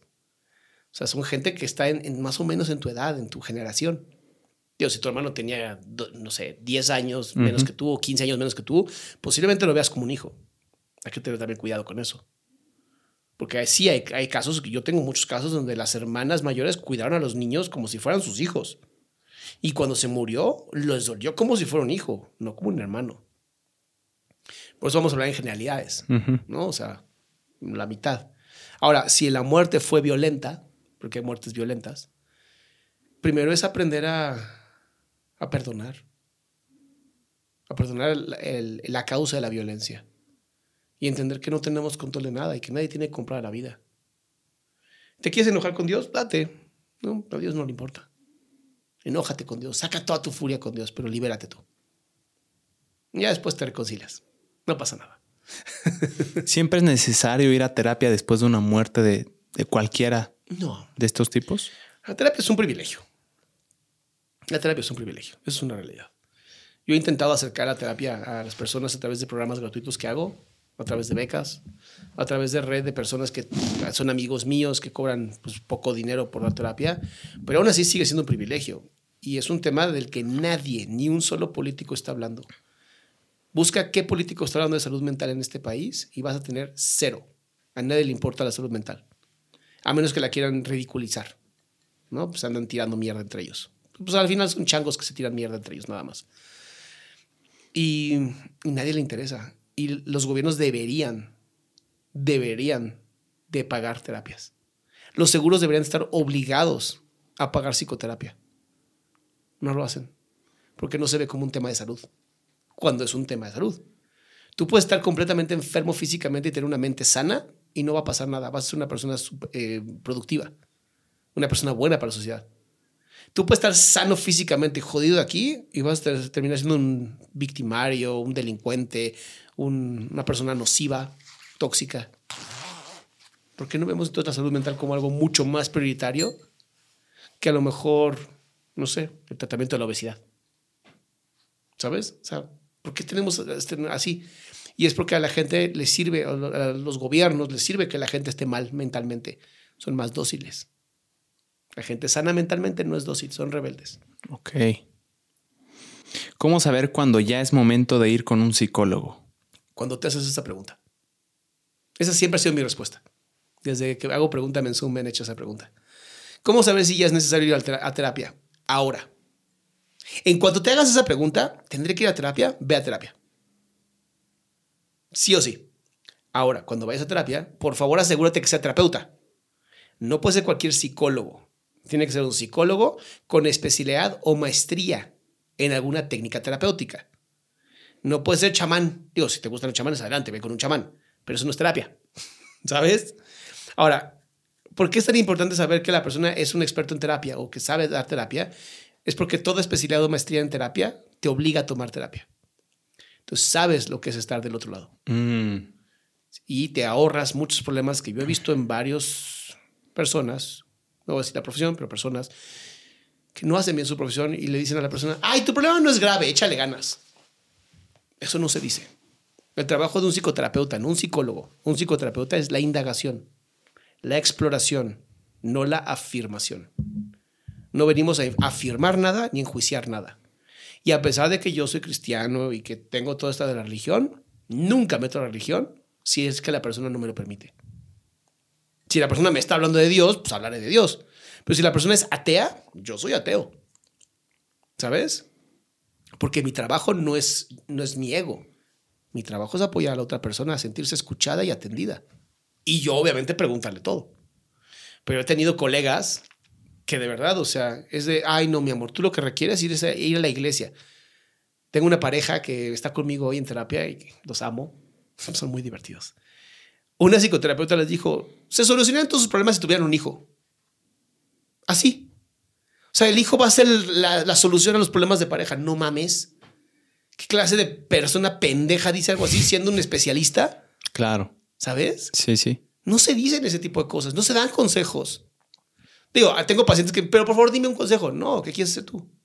¿Qué harías tú? Ah, está bien, esto es lo que yo haría. No lo hagas porque es lo que yo haría. Ok. Pero entonces tu respuesta de cómo saber si es necesario o cuándo es momento es porque probablemente la situación pueda... Porque cuando te estás haciendo la pregunta es porque ya necesitas la terapia. Ok. Y si la puedes pagar, increíble. No la puedes pagar, no te preocupes, hay grupos de autoapoyo. En mi página hay un grupo de autoapoyo con más de 5 mil personas. Muy bien. ¿Cómo curar la fobia social? Ok. La fobia social es una expresión de la ansiedad social. Posiblemente curar como tal no exista, puesto que es un problema de, ansiedad, pero puedes gestionarla mucho mejor. Muchas veces en la fobia social el problema es que vemos a la, a la gente afuera como un grupo muy grande. Entonces sentimos que se viene encima y es como, ¡Ah! me voy a morir. Enfócate en uno. Aprende a enfocarte en uno, trabájate en terapia, obviamente. Lee mi libro, Toma el control de tu ansiedad. Justamente ese libro tiene partes de ansiedad social. Pero ¿cómo enfócate en uno? ¿En una persona? Una persona. El problema de la, eh, ansiedad social es que te enfocas en la masa. Sientes que es un mar de gente que se viene encima tuyo y te sientes que te vas a ahogar. O sea, ¿sientes que te juzga un grupo de personas gigante? Sí, se llama efecto reflector. Ok. Sientes que todo el mundo está viendo a ti. Haz de cuenta, voy vestido así, ah, todo el mundo me está viendo. Todo, mm. Y seguramente todo el mundo dice que estoy mal con, con, la ropa que me puse. ¿Por qué me puse esta ropa? Me voy a, ¿sabes? Es una paranoia. Pero esos juicios que creen que están haciendo, que crees que están haciendo de ti, vienen de tus propios juicios. Sí. Okay. Y seguramente de la educación que tuviste. Ok. O sea, si tú crees que te ves mal, es tú estás pensando. Tu familia te estuvo diciendo toda la vida que te ves mal. Y estás pensando que la masa de gente está pensando lo mismo que tú. Ahora imagínate la masa de gente viéndote a ti. Claro. Te sientes visto. Y eso da pánico. ¿Qué tan real es eso? No, imposible. Yo, yo la soluciono a veces muy rápido con esta, esta pregunta. Cuando tú vas por la calle, ¿vas juzgando a todo el mundo? No. ¿Qué vas haciendo? Pues mis pendejadas. ¿Cómo crees que es la gente? Sí, por ahí oí una frase que. Que todos los que piensas que te están juzgando en realidad están pensando lo mismo que tú. Sí. Están pensando que los demás lo están juzgando. Sí, entonces nadie se juzga. En vez de estar juzgando, justo. Sí. A ver, eh, piénsalo, cuando vas en la calle caminando en el centro comercial, vas en tu celular, vas haciendo tus cosas, no vas pensando, qué asco. A menos que, a menos que alguien sea sobre, sobresalga. Que destaque. Ajá, alguien que destaque y te dé mm. envidia o te choque porque te checa, ¿no? Sea, hay gente que tiene, que tiene, de verdad, odia a los gordos. ¿no? Así, se siente con la necesidad de decir, pues podrías dejar de comer, ¿no? Y es como, a ti te vale absolutamente pepino, cabrón. Si la persona es o no es gorda. ¿Qué te importa? O ves a la típica, ¿no? La chica esta que trae como pues, pechos operados o muy grandes pechos, con una ropita muy sexy y automáticamente, ay, debe ser una escort. Y si sí, ¿qué es, ¿cuál es el problema? Claro. O sea, y si sí se dedica a eso, ¿cuál es el problema? Ahorita de la envidia que hablabas, según la psicología, ¿de dónde viene la envidia? Es natural. Es natural. Sí, tiene que ver con el miedo a la escasez. A ver, ¿podemos profundizar un poco ahí? ¿Cuál es la envidia más común que conoces? Tú. Diría que la envidia del dinero. Ah, que tener, ajá. Eso significa que en tu cabeza esa persona tiene todo el dinero. Tú ya no tienes acceso a ese dinero. La envidia existe hasta en los perros. Los mamíferos inferiores a nosotros tienen envidia. Ven otro perro con un hueso y quieren quitárselo. Porque hay escasez. Claro, en la mente de un perro sí hay escasez. Pero en nuestra mente. O sea que Salinas Pliego, ¿no? Que es uno de los hombres que más me divierten en Twitter. Si Salinas Pliego tiene dinero o no tiene dinero, le importa a él nada más. Pero lo odian, lo envidian, quisieran quitárselo. es como, ¿por qué no trabajas para tú tener tu dinero? O sea, la envidia viene de no solo no tengo, sino quiero que él o ella no tenga? Es la confirmación de la impotencia. Estás confirmando que tú no puedes. Y como tú no puedes, quieres que esta persona tampoco pueda. Ahora, es falsa esa. Totalmente. Esa incapacidad que tú percibes de ti mismo. Claro. Pero bueno, es una gran manera tuya de mantenerte como un impotente, echando la culpa a todo mundo y quejándote. Wow. Y entonces, como te estás quejando, crees que estás haciendo algo. Mm. Y la verdad es que no estás haciendo nada. No sirves. Claro, o sea, con la envidia intentas victimizarte de alguna forma. Claro. Y demostrar que el mundo está jodido y que por eso tú también estás jodido. Hmm. Es una mamada. Está, está muy interesante. Ok, aquí hay una interesante. ¿Es cierto que si eres una persona inestablemente emocional, también te atraen personas así? Claro. Claro. Donde vibras atraes. Porque además, ¿por qué, por qué te atraería a alguien que está sano? O sea, si, tú, si tú crees que. A ver, vamos a poner un ejemplo. si tú crees que lo más rico en el mundo es la pizza con piña, ¿por qué andarías con alguien que le gusta la pizza con pepperoni? Te vas a pelear con esa persona. Todo el tiempo va a haber una lucha por el poder con esa persona. Mejor te consigues a alguien que le mame la pizza con piña como tú. Y ya. Los mismos se atraen. Los polos, dicen, polos opuestos atraen. Sí, ¿eh? solamente el magnetismo. Pero la realidad, tú vas a atraer a las personas que estén igual de enfermas que tú. Por eso la idea y la intención. Por eso, mira, por eso la Gestalt funciona como sistema. Eh, como un sistema. Eh, me fue el nombre. ¿La qué? ¿La Gestalt? La Gestalt es un, un, tipo de psicoterapia Ok. basada en la percepción, basada en el aquí y ahora. Ujú. Y me gusta mucho, puesto que es una terapia que te trae a la responsabilidad en el presente. O sea, no importa lo que te haya pasado en el pasado o que creas que te va a pasar en el futuro, si no eres responsable en tu presente, no hay forma que lo logres. Oye, es que me lastimaron en el pasado, eh, resuélvelo ahora. No lo puedes resolver en el pasado, en el pasado ya, ya pasó, pero puedes resolverlo hoy, en el aquí y ahora, ¿Cómo se resolvería eso en el hoy? pues trabajándolo con técnicas psicoterapéuticas. Ok. Hay muchas técnicas. Este, entonces, si tú resuelves una parte del todo, el todo se modifica. Hay una frase gestal que me gusta mucho que dice, la suma de las partes no hacen un todo. ¿A qué me refiero con esto? Si yo ahorita te traigo dos piernas y dos brazos y un tórax y una cabeza, ¿es un ser humano? Mm, mm. Está separado. Y aunque las cosas es un ser humano, Eh, yo diría que no. porque la suma de las partes no hacen un todo. Pero si yo modifico una parte de eso, de una, una parte del todo, se altera el todo. Claro. Y eso es lo que lo hace increíble. Mientras más tú crezcas emocionalmente, mientras más seas eh, resiliente, que es la palabra que usamos, mientras más tengas la capacidad de soportar la presión, de tener claro tus pensamientos, de tener claro tus objetivos, es mucho más sencillo que te juntes con personas como tú, Pero personas como tú, a grado de, emocional. Pero de, de cosas como profundas, ¿no? De cómo ves la vida, de, tus, de tus, eh, tus ideales, en qué crees. O hablando, por ejemplo, el ejemplo que me pusiste de la pizza con piña de detallitos así, supongo que no, no tienen relevancia en la relación. Y que depende, porque si es una relación afectiva, pues vas a querer a alguien que te le guste lo mismo que a ti. Si no, ¿para qué vas a andar peleando? Si es una relación de amistad, no, pues un día tú comemos pizza con pepperoni, una vez comemos pizza con piña. ¿Cuál es el problema, no? Somos amigos. El chiste es cómo puedas abordarlo, cómo puedas hablarlo. Recuerda que el problema de la inestabilidad emocional tiene más que ver con tu vergüenza y con tu vulnerabilidad. No te atreves a decir lo que sientes por la inestabilidad. Prefieres mantener las cosas muy equilibradas sin mover. O sea, es como tener eh, estas, estos péndulos que apenas los tocas y se mueven, como los de sismógrafos. Eso es, lo, eso es lo interesante. Una persona inestable emocionalmente es una persona que apenas le puedes tocar un poquito y va a, va a haber un desequilibrio. Ok. Una persona estable emocionalmente lo puedes golpear y posiblemente no lo muevas emocionalmente. Entonces, ¿qué tanto fortaleces tu base para que el equilibrio no se mueva? Es la mejor manera que lo tengo para explicar. Interesante. ¿De dónde proviene una fobia? Ah, esa es muy buena. La fobia es aversión a o miedo a. Eso es una fobia. Y viene de fobos, que ahorita no recuerdo de qué era. Creo que aversión. Voy a tener, voy a tener que googlearlo. Busco, busco. Ajá, busca, busca fobos, porque viene de ahí. Fobos. Pero bueno, el chiste de una fobia es justamente aversión o miedo a algo.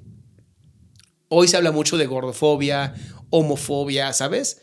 Y la gente lo considera como un trastorno mental. Así, yo no soy un trastornado mental, a mí no me da miedo un gordo, no me da miedo un homosexual. Y es que no tiene nada que ver con solamente el miedo, tiene que ver con la aversión, con sería mejor si no existiera. Una persona que tiene aracnofobia amaría que no existieran las arañas. Su mundo sería feliz si supiera que no habría arañas. ¿Necesariamente o solo en su entorno? Así, o sea, de donde sea, en su entorno es su mundo realmente. O sea, si me dices, las arañas viven en Australia, ah, bueno, pues no soy aracnofóbico, ¿verdad? Soy aracnofóbico porque las arañas aparecen en mi casa. Claro. Entonces, si yo tengo aracnofobia, sería mil veces mejor que no existieran las arañas. Ok. La gente homofóbica, que además son de esos inconscientes reprimidos, o sea que si eres homofóbico, hay que revisarte. Pero digamos que no es ese caso. La gente homofóbica lo que, querrían en la vida y desearían en la vida es que no hubiera homosexuales. Por eso se llama homofobia. Y sí, sí podríamos incluso considerar hasta un trastorno mental, puesto que genera violencia. Ok. Fobos. Busqué y según la mitología griega, Fobos era la personificación del temor y del horror. Ahí está. Entonces sí, sí viene por ahí. Hijo de Ares. Entonces imagínate, hijo de Ares, el de la guerra, ¿no? Creo que sí. Sí, Ares, Ares o Hades. No, dice Ares. Ares, ah, sí, el de la guerra. Entonces imagínate, tiene muchísimo que ver con esta parte del aversión a. Dios olímpico de la guerra. Cuando algo te da miedo, lo rechazas, no lo quieres, no lo quieres cerca. Cuando algo te da terror, ya hablamos de una fobia. Ok. En trastorno mental, ¿eh? O sea, es evitarlo a toda costa. Sí. Muy bien. Y eso implica necesariamente que no exista. ¿Cómo? O sea, que tú no quieras que una araña esté cerca de ti, necesariamente tu tren de pensamiento tiene que ser no quiero que existan. Ah, claro. Sería mejor que no existieran. ¿Cómo trabajamos las fobias con acercamientos progresivos? ¿Qué es eso? Es, hay gente que incluso empezamos con una foto de una caricatura de una araña. Yo trabajé hace muchísimos años, muchísimos años. Trabajé con una persona que tenía miedo a las ratas. Porque tuvo una, una, terrible experiencia, terrible experiencia con una rata. O sea, de verdad terrible. Ni siquiera a Mickey podía verlo. Wow. Mickey. ¿Ok? Sí. Ese era el nivel de fobia de esta persona. Wow. Empezamos literalmente con yo haciendo un dibujo de Mickey que dibujo de la patada. O sea, si escribo con jeroglíficos, mis dibujos son peores. Entonces le dije, imagínate que este es Mickey. Y se reía. Me dice, no, eso no parece nada. Y yo, bueno, imagínate que es. Y poquito a poquito nos fuimos de mi dibujo a Mickey. De Mickey a la fotografía de una rata. Wow. De la fotografía de una rata a un muñeco de peluche de una rata. Y del muñeco de peluche a que cargara en su mano a un hámster. ¿Y lo hizo? Sí. Y se le quitó la fobia. Se llaman acercamientos progresivos. Los puedes hacer incluso tú solito. No requieres un psicólogo. Ok, imagínate esto. Yo creo tener talasofobia, que es como el miedo a las profundidades del océano y la incertidumbre de no saber qué hay abajo. ¿Cómo sería el acercamiento progresivo a esa talasofobia? La meditación. O sea, visualizarte ahí. La meditación. Tu miedo no es a lo profundo, es a tu profundidad. Ok. Y eso, uff, cuando lo descubras en ti, te vas a ver loco. Tu mundo interno es gigantesco. Es el mundo más hermoso y más infinito que existe. Y si eso tú lo permites vivir desde la meditación, meditación profunda, ¿eh? No meditación así de, ah, a lo pendejo. meditación de verdad de llegar a lo interno de tus pensamientos, ok. la profundidad te la... Ahora, ¿no quieres ser un poquito más light? Ponte a ver videos de Discovery Channel y cosas así que parezcan mares y cosas así. Wow, ok. y que veas que no pasa nada. Está interesante el acercamiento que dijiste acerca de la profundidad de ti mismo. Normalmente las fobias tienen mucho más que ver que con lo que ves. es simbólico. El cerebro simboliza mucho. Pero ahora, ¿de dónde vienen estas fobias? Necesariamente tienes que tener una mala experiencia previa de esa cosa. Por ejemplo, yo del océano, hasta donde tengo entendido, no me acuerdo de nada eh, traumático, nada negativo. En ese caso, entonces es simbólico. Mm. Problemas a lo mejor al nacer. ¿Alguna vez te vas a quedar encerrado en algún lugar? No sé, tendríamos que investigar. Mm tendremos que investigar por qué tu cerebro lo asoció a algo que posiblemente nunca te acerques. O sea, ¿te vas a acercar alguna vez a la profundidad del océano? Vivimos en la Ciudad de México. ¿Cuál es el océano más cercano que tienes? Entonces, posiblemente sea un tema mucho más simbólico que traumático. Ok. Pero tienden a ser las fobias algo de... Tú, por ejemplo, con las arañas, ¿tuviste una mala experiencia con las arañas? yo, yo no tengo aracnofobia, nada más soy cobarde. Ok. Sí, no, no. O sea, yo puedo convivir con arañas, he cargado tarántulas, he matado arañas, ¿no? Incluso pisado arañas. O sea, lo mío es cobardía. Las odio, me caen mal, las, veo y me cagan, ¿sabes? Mm. Pero, pero no es fobia. Siempre bromeo con que tengo aracnofobia porque cada vez que una araña, primero le hablo a mi esposa antes de hacerlo yo. Y ella las agarra y las, las, o sea, las agarra, no le pasa nada, ¿sabes? Es como de, ay, no pasa nada, y las avienta. Y bye. Yo prefiero no hacerlo. Como tal, no es una fobia. ok, a ver, ahí te va. Si quieres una última.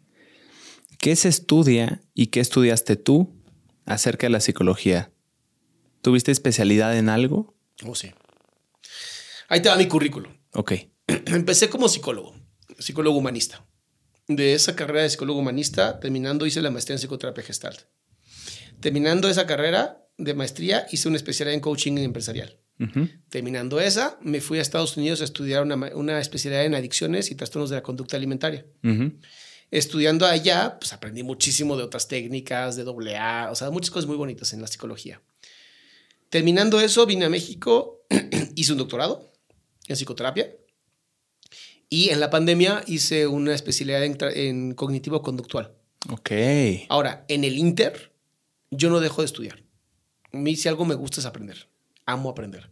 Entonces he leído sobre Freud, sobre Lacan, sobre terapia sistémica, este, terapia mm, breve, eh, mucho de filosofía. Amo la filosofía. Yo quería ser filósofo. Quería ser filósofo. Yo quería ser filósofo. Mi, mi, primera intención era ser filósofo. Es hermosa la filosofía. Y no me dejaron. O sea, ahí sí mi mamá dijo, Ned, si quieres una carrera, te pago psicología. Ok. Entonces yo no pude estudiar filosofía. ¿Dónde, estudiaste tu licenciatura? En la Salle. en la Salle. Sí. Ok. Entonces, yo quería ser filósofo y ahora, a mis 42 años, 41, casi 42, estoy estudiando filosofía. Porque encontré que en YouTube hay muchas cosas gratuitas. Sí. y con gente impresionante, ¿no? Ahorita, bueno, también estoy estudiando teología, que me encanta. Y estoy estudiando teología en un curso de Yale, de la Universidad de Estados Unidos. Buenísimo. Tienen cursos abiertos. ¿Y doctorado lo hiciste aquí en México? Sí. También en La Salle. No, eso lo hice en la Universidad Gestalt. Ok. Entonces, eh, maestría y, doctorado en la Universidad Gestalt. Porque me encanta la Gestalt. Porque tiene que ver con filosofía oriental y con la parte occidental de la psicología. Entonces dije, esa unión está increíble. Y a pesar de que mucha gente abusa de la, de la psicoterapia gestalt, que son bastante chafas como psicoterapeutas gestalt, eh, no puedes juzgar a, a, uno por los todos. Claro. Entonces hay que tener mucho cuidado, porque sí, luego los cognitivos conductuales son unos mamones. La única que es científica y son pendejos que no saben lo que es una ciencia. Ok. Pero también tengo esa, cognitivo conductual. Entonces, pues, tengo todas. Buen currículum. Sí, porque quiero dar lo mejor a mis pacientes. ¿Sabes? Al final creo que es importante. Yo le decía a mi hija que tengo la capacidad de sanar las emociones, tengo la capacidad de sanar los pensamientos, doy unos masajes increíbles entonces también puedo curar con mis manos. Y lo único que me falta es curar el alma. Y creo que mi camino siempre ha sido para allá. Por eso elegí esa carrera de psicología, porque quería eh, profundizar mucho más en la parte del alma. Y hoy justamente con la parte de la religión y la espiritualidad estoy encontrando cómo curar el alma. Entonces, soy un sanador, un chamán. Ok. Como diríamos. Pues espero que cumplas tu misión, Adrián. Yo, creo que con eso podemos cerrar, si te late. Algo de lo que quieras hablar, hermano algo que quieras. Pues, eh, obviamente, obviamente hubo muchas cosas que se hablaron aquí que posiblemente no te hayan gustado y está bien.